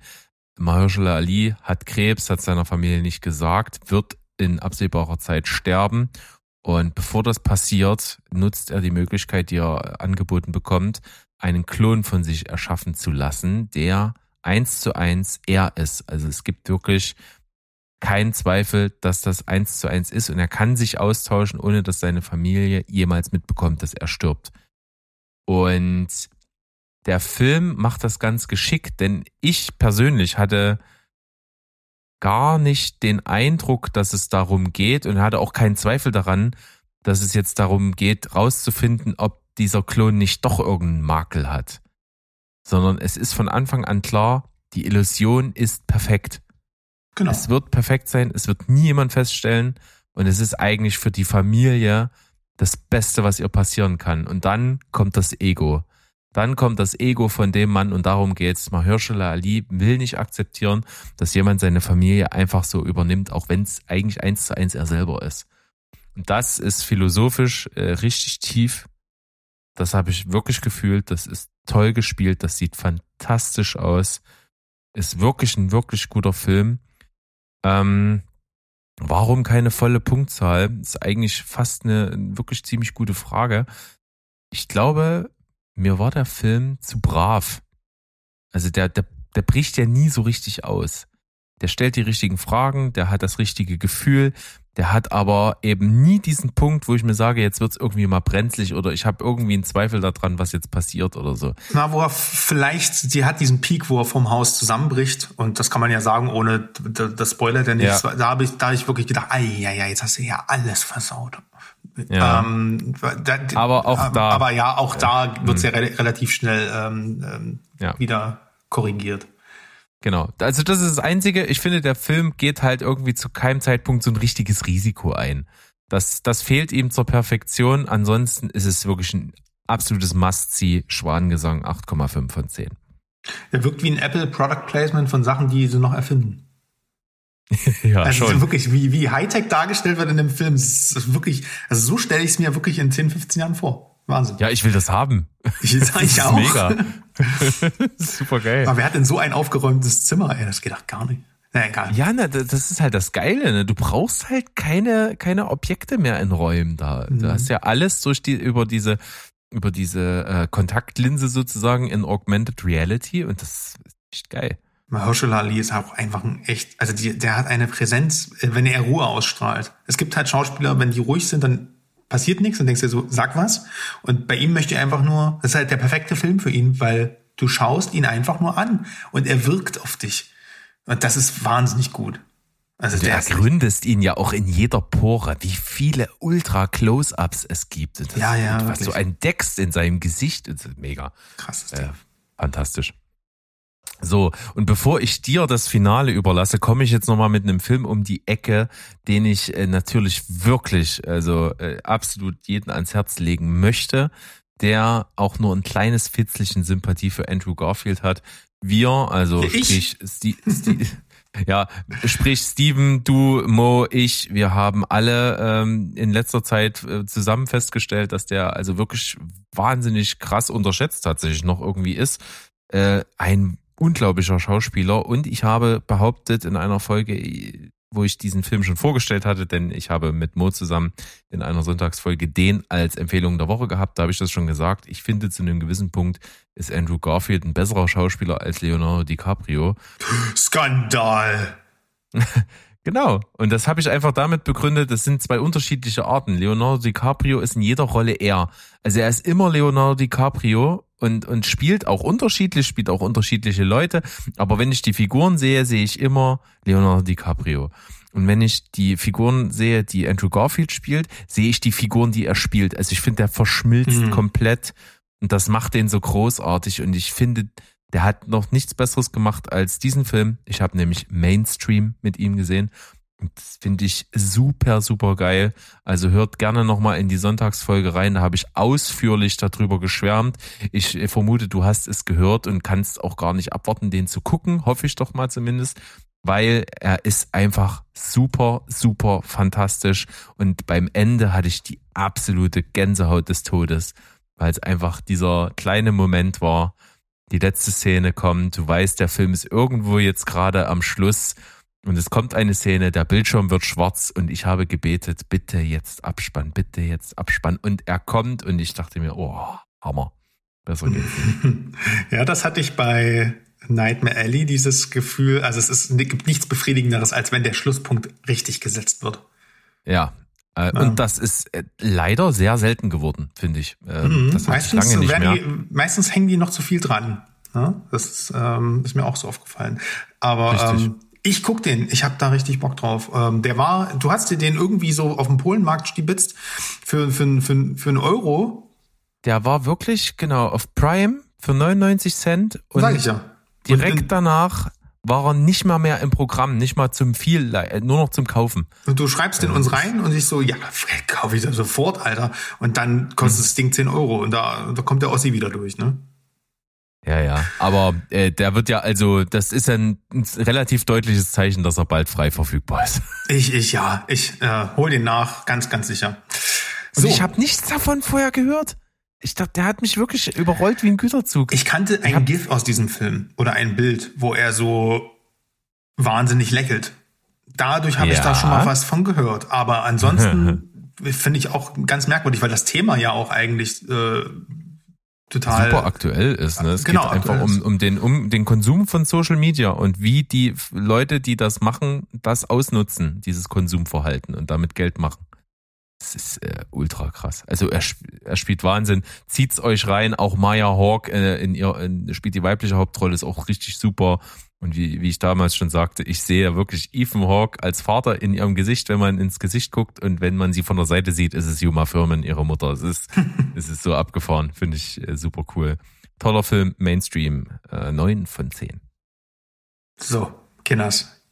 Jetzt gibt's einen nicht-Mainstream-Film. Und zwar allererster Güte. Denn wir sind wieder bei unserem, ja, weiß ich nicht, Lieblings-Nihilisten äh, Robert Eggers angekommen. Der hat jetzt nämlich nach The Bridge und der Leuchtturm endlich seinen dritten Film The Northman ins Kino gebracht. Und ein gewisser Ethan Hawke ist auch dabei, jetzt wo du sagst. Ähm, Robert Eggers hat ja schon eigentlich einen Namen, äh, brauchte sich ja eigentlich gar nichts mehr beweisen. Er ist ja ein unheimlich penibler Regisseur und unheimlich, der auch sehr, sehr darauf achtet, dass äh, der macht ja immer so sogenannte Period Pieces und der achtet halt darauf, dass die geschichtlichen Epochen durch Sprache, Setdesign, Kostüme und sowas richtig dargestellt werden. The Northman ist da nicht anders und taucht in die Wikingerzeit ein und tobt sich in der nordischen Mythologie aus und das resultiert in dem wahrscheinlich brachialsten und authentischsten Wikinger-Rache-Epos, was ich je gesehen habe. Ich hatte ein bisschen Bedenken am Anfang, dass der Film äh, zum Mainstream sein könnte, denn äh, der also ich glaube, The Lighthouse hat irgendwie 10 oder 11 Millionen gekostet und die hat dann stolzes Budget von 90 Millionen bekommen. Der ist ja auch von A24 weg. Das ist denen zu teuer, sowas. Äh, Universal hat sich das Ding genommen. Die wollten wahrscheinlich im Fahrwasser der anhaltenden Viking-Geschichten und so, haben die da halt vielleicht Blockbuster-Luft äh, geschnuppert. Und er hat das Geld genommen, wusste überhaupt nicht, was er damit, äh, äh also er hat überhaupt keine Erfahrung in so Blockbuster-Bereich. Und ich hatte ein bisschen Angst, dass der Film dann eben ein bisschen was von seiner Handschrift verliert oder sich das Studio einmischt. Und ich kann euch beruhigen, ähnlich wie jetzt beim Multiverse of Madness, hier aber noch krasser, das Ding ist zu 100 Prozent der Regisseur. Also das ist ein Robert Eggers Film. Handlung kurz gefasst, es geht um den jungen Wikingerprinzen Amleth, der zusehen muss, wie sein Vater, äh, hier Ethan Hawke, von seinem Bruder Fjölnir gestürzt und umgebracht wird. Die, der entführt dann noch die Mutter äh, Gudrun und äh, die von Nicole Kidman gespielt wird. Und Amleth flieht und schwört darauf hin, seinen Vater zu rächen, seine Mutter zu befreien und seinen Onkel zu töten. Kennt man irgendwoher. Oder? Ja, soweit so stumpf, ne? nee, das kennt man auch. Äh, Amleth Hamlet, ja, denn das ist nicht nur ein Zufall, sondern das ist ein, ähm, das, dieser Amleth ist die, die Zentralgestalt einer altdänischen Volkssage. Und dies, ähm, das wusste ich nämlich auch erst, ähm, äh, nachdem ich für den Film mich mit, mich, äh, mich mit dem Film beschäftigt habe, das ist nämlich die Vorlage von Shakespeares Hamlet gewesen. Und ja, also dieser Film basiert also sozusagen nicht auf Hamlet, sondern umgedreht. Hamlet äh, und alles, was man halt so, ne, was sich daran orientiert, sei es König der Löwen, äh, basieren sozusagen auf diesem alten dänischen, äh, auf dieser alten dänischen Sage. Ähm, ja, aber ja, die Handlung passt, hast ja recht, die Handlung passt auf den Bierdeckel, es ist ein Revenge-Viking-Epos fertig und hier scheiden sich halt die Geister. Ne? Wer mehr erwartet, könnte den Film durchaus vielleicht ein bisschen eintönig oder eindimensional abtun. Wer aber genau das sucht, bekommt das hier zu 150 Prozent. Die erwachsene Version von Amleth wird gespielt von Alexander Skarsgård, der hier kein Mensch mehr ist, der ist ein Berserker, der mäht seine Feinde nieder wie ein Bulldozer. Äh, zu Beginn des zweiten Aktes gibt's dann auch gleich eine Plansequenz, die man auch schon ein bisschen im Trailer sieht, wie ein Dorf überfallen wird. Mein lieber Herr Gesangsverein, das ist eine so beeindruckend choreografierte Szene, die ist so intensiv, das habe ich im Kino echt lange nicht mehr gesehen. Überhaupt das ähm, Wort, was den Film am besten zusammenfasst, ist intensiv. Man riecht das Blut, man spürt das kalte Eisen, man versinkt mit ihm im Matsch. Das ist dreckig, das ist unge äh, ungeschönt, das ist roh und dennoch dermaßen ästhetisch, dass man sich an dem Film einfach nicht satt sehen kann. Trotz einiger ausgedehnter Kampfsequenzen ist das aber, Warnung, ähm, ist das jetzt kein, weiß ich nicht, auf Zellulit gebaut, äh, gebanntes äh, äh, Vikings in Spielfilmlänge. Denn zum Glück ist das viel mehr. Äh, bei all der ganzen Härte ist das eigentlich ein ziemlich intimer Film und ein, ja, ist eher eine Meditation über Religion und Aberglaube.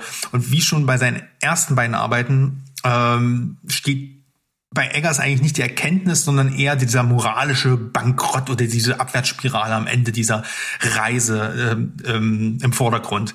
Der Film ist eher vergleichbar mit so ambitionierten Sachen wie Valhalla Rising von Nicholas Winding Refn. Da ist auch ganz viel Green Knight tatsächlich drin und ich habe ganz viel Revenant-Vibes gehabt, ne? Äh, gerade was die Naturaufnahmen und den Leidensweg des Hauptdarstellers so an, äh, angehen. Die Soundkulisse ist düster, tief, getragen von Chören und wummernden Trommeln. Das Ganze hat eigentlich, es ist über 137 Minuten geht der Film hinweg durch den ganzen Film ist das eine, ist durch die Ästhetik, durch die Kameraarbeit, durch die Kostüme, aber auch durch den Sound, du diesen Eindruck und diese Anim, das, als wäre das eine animalische Schlachtplatte. Es ist einfach nur geil jedenfalls geil inszeniert. Die Filme, der Film ist schon sehr straight und unglaublich brutal gut, denn das er verherrlicht halt nichts. Wir haben hier noch Anya Taylor-Joy, äh, in einer tollen Rolle, die auch ein bisschen äh, Spiritualität mit reinbringt und auch Emotionen ähm, transportiert. Nicole Kidman hat äh, zwar wenig Screentime, aber haut mal so richtig einen raus in der Schlüsselszene des Films, wo nämlich diese Rache, dieser Rache-Aspekt ein bisschen auf den Kopf gestellt wird. Und unser Lieblingswahnsinniger William Defoe ist natürlich auch wieder mit dabei, hat ein, eher ein Cameo, kann man sagen, aber durch seine Abgedrehtheit bleibt der voll im Gedächtnis. Das ist ein Scene-Stealer. Ähm, die beste Figur ist tatsächlich Fjölnir, also der böse Onkel, der wird gespielt von Clears Bang. Bang, keine Ahnung, ist ein dänischer Schauspieler, hatte ich null auf dem Schirm. Der hat damals diesen Dracula in dieser Netflix-Serie gespielt. Falls du die Ja, gesehen nicht hast. gesehen. Nee, nee, ich bin äh, tatsächlich sehr äh, nicht Dracula-affin. Das wurde mir schon mal mehrfach von Mo vorgeworfen. Ich, ich fand die auch nicht so geil, aber Dracula war perfekt. Und er spielt ansonsten nur in dänischen äh, Polizeikrimi-Rollen mit. Aber der Typ, äh, Wahnsinn, was für ein bösen äh, Gegenspieler. Insgesamt kann man sagen, der Film gibt ähm, ja, handlungstechnisch nicht viel her. Also nicht viel mehr her als das, was man halt auch schon erwartet hat. Ne? Inszenatorisch ist der aber über alle Maße erhaben. Ich hatte lange nicht mehr derma äh, dermaßen intensives Kinoerlebnis, was mich so aufgesaugt hat in seine, ja, weiß nicht, düstere Welt. Ähm, also das ist wirklich immersives Kino. Das muss man im Kino sehen. Das ist wahrscheinlich wirklich, also sonst verliert er diese ganze Wucht einfach. Ähm, wie du auch manchmal so schön sagst, für das, was er ist, ist der Film perfekt. Und deswegen gebe ich The Northman neun Punkte. Ja, was soll ich groß sagen? Ich hatte vorher schon Bock und jetzt, jetzt ärgere ich mich, dass ich jetzt nicht loslaufen kann. Dass es zu spät jetzt ist, dass ich jetzt, äh, dass ich warten muss, bis ich vielleicht irgendwann nächste Woche mal ins Kino kann. Ähm, muss ich auf jeden Fall noch im Kino machen. Definitiv, keine Frage, war mir vorher schon klar. Und ich finde es jetzt gerade, ist mir jetzt erst aufgefallen durch de deine Ausführung, so ein kleines Meta-Ding im Hintergrund meldet sich da bei mir, weil Alexander Skarsgård hat eine wahnsinnig geile Rolle gespielt, äh, auch Emmy ausgezeichnet in der ersten Staffel Big Little Lies, wo auch Nicole Kidman eine mega Performance abliefert. Ich glaube auch mit einem Emmy ausgezeichnet. Und ähm, da stehen die als Liebespaar zueinander, hier äh, Mutter und Sohn. Finde ich spannend. Krass. Die habe ich auch noch auf dem Zettel. Also, und ansonsten, wie gesagt, ey, nur natürliches Licht, äh, super viel Practical und ähm, dann gibt's halt aber auch ein paar ähm, abgedrehte ähm, Szenen, so die so ein bisschen übernatürlicher sind, aber es ist kein Fantasy-Film oder sowas. Ah ja, krasses Ding. Ähm, ich empfehle euch ähm, wirklich zuletzt noch für meine Ausführungen, es gibt auf, Vanity, auf dem Vanity Fair YouTube-Kanal ein wundervolles Video äh, mit äh, Alexander Skarsgård, der einfach mal zwei Köpfe größer ist als Robert Eggers, der daneben steht. Und die reden halt eine Viertelstunde über die Entstehung einiger Szenen, Step by Step, Plansequenzen und Alexander Skarsgård, der, also da geht's halt wirklich darum, dass da die Kamera fast in sein Gesicht gefallen ist und wie die Statisten umgefallen sind und dass da richtige ähm, da sagt, Ale- äh, da sagt Robert Eggers, das sind richtige Holzschilder, die wir bei uns an den Schiffen hatten und keine Fiberglasschilder und sowas wie in anderen Filmen. Also du merkst halt einfach diese pure Passion, ähnlich wie das halt auch äh, bei The Green Knight war. Ähm, und äh, in den Making-ofs äh, bei David Lowry. Also das ist unterstützenswertes Kino. Ich mag Robert Eggers und ich liebe diesen Film. Geil! Und ich sage jetzt mal zusammenfassend einfach, die Folge äh, ist genauso geil geworden, wie ich sie mir erhofft habe. Ich habe mich den ganzen Tag schon drauf gefreut. Und äh, ich hoffe, da ist viel für euch da draußen mit dabei. Und wir haben auch wieder Stoff für die Watchlist, die niemals endet. Das ist ein Fluch, den ich gerne entgegennehme. Passt schon. Das ist wahr. Und wir gucken die Filme, damit ihr nicht müsst. Ich danke dir auf jeden Fall für diese wundervolle Filmbesprechungsfolge.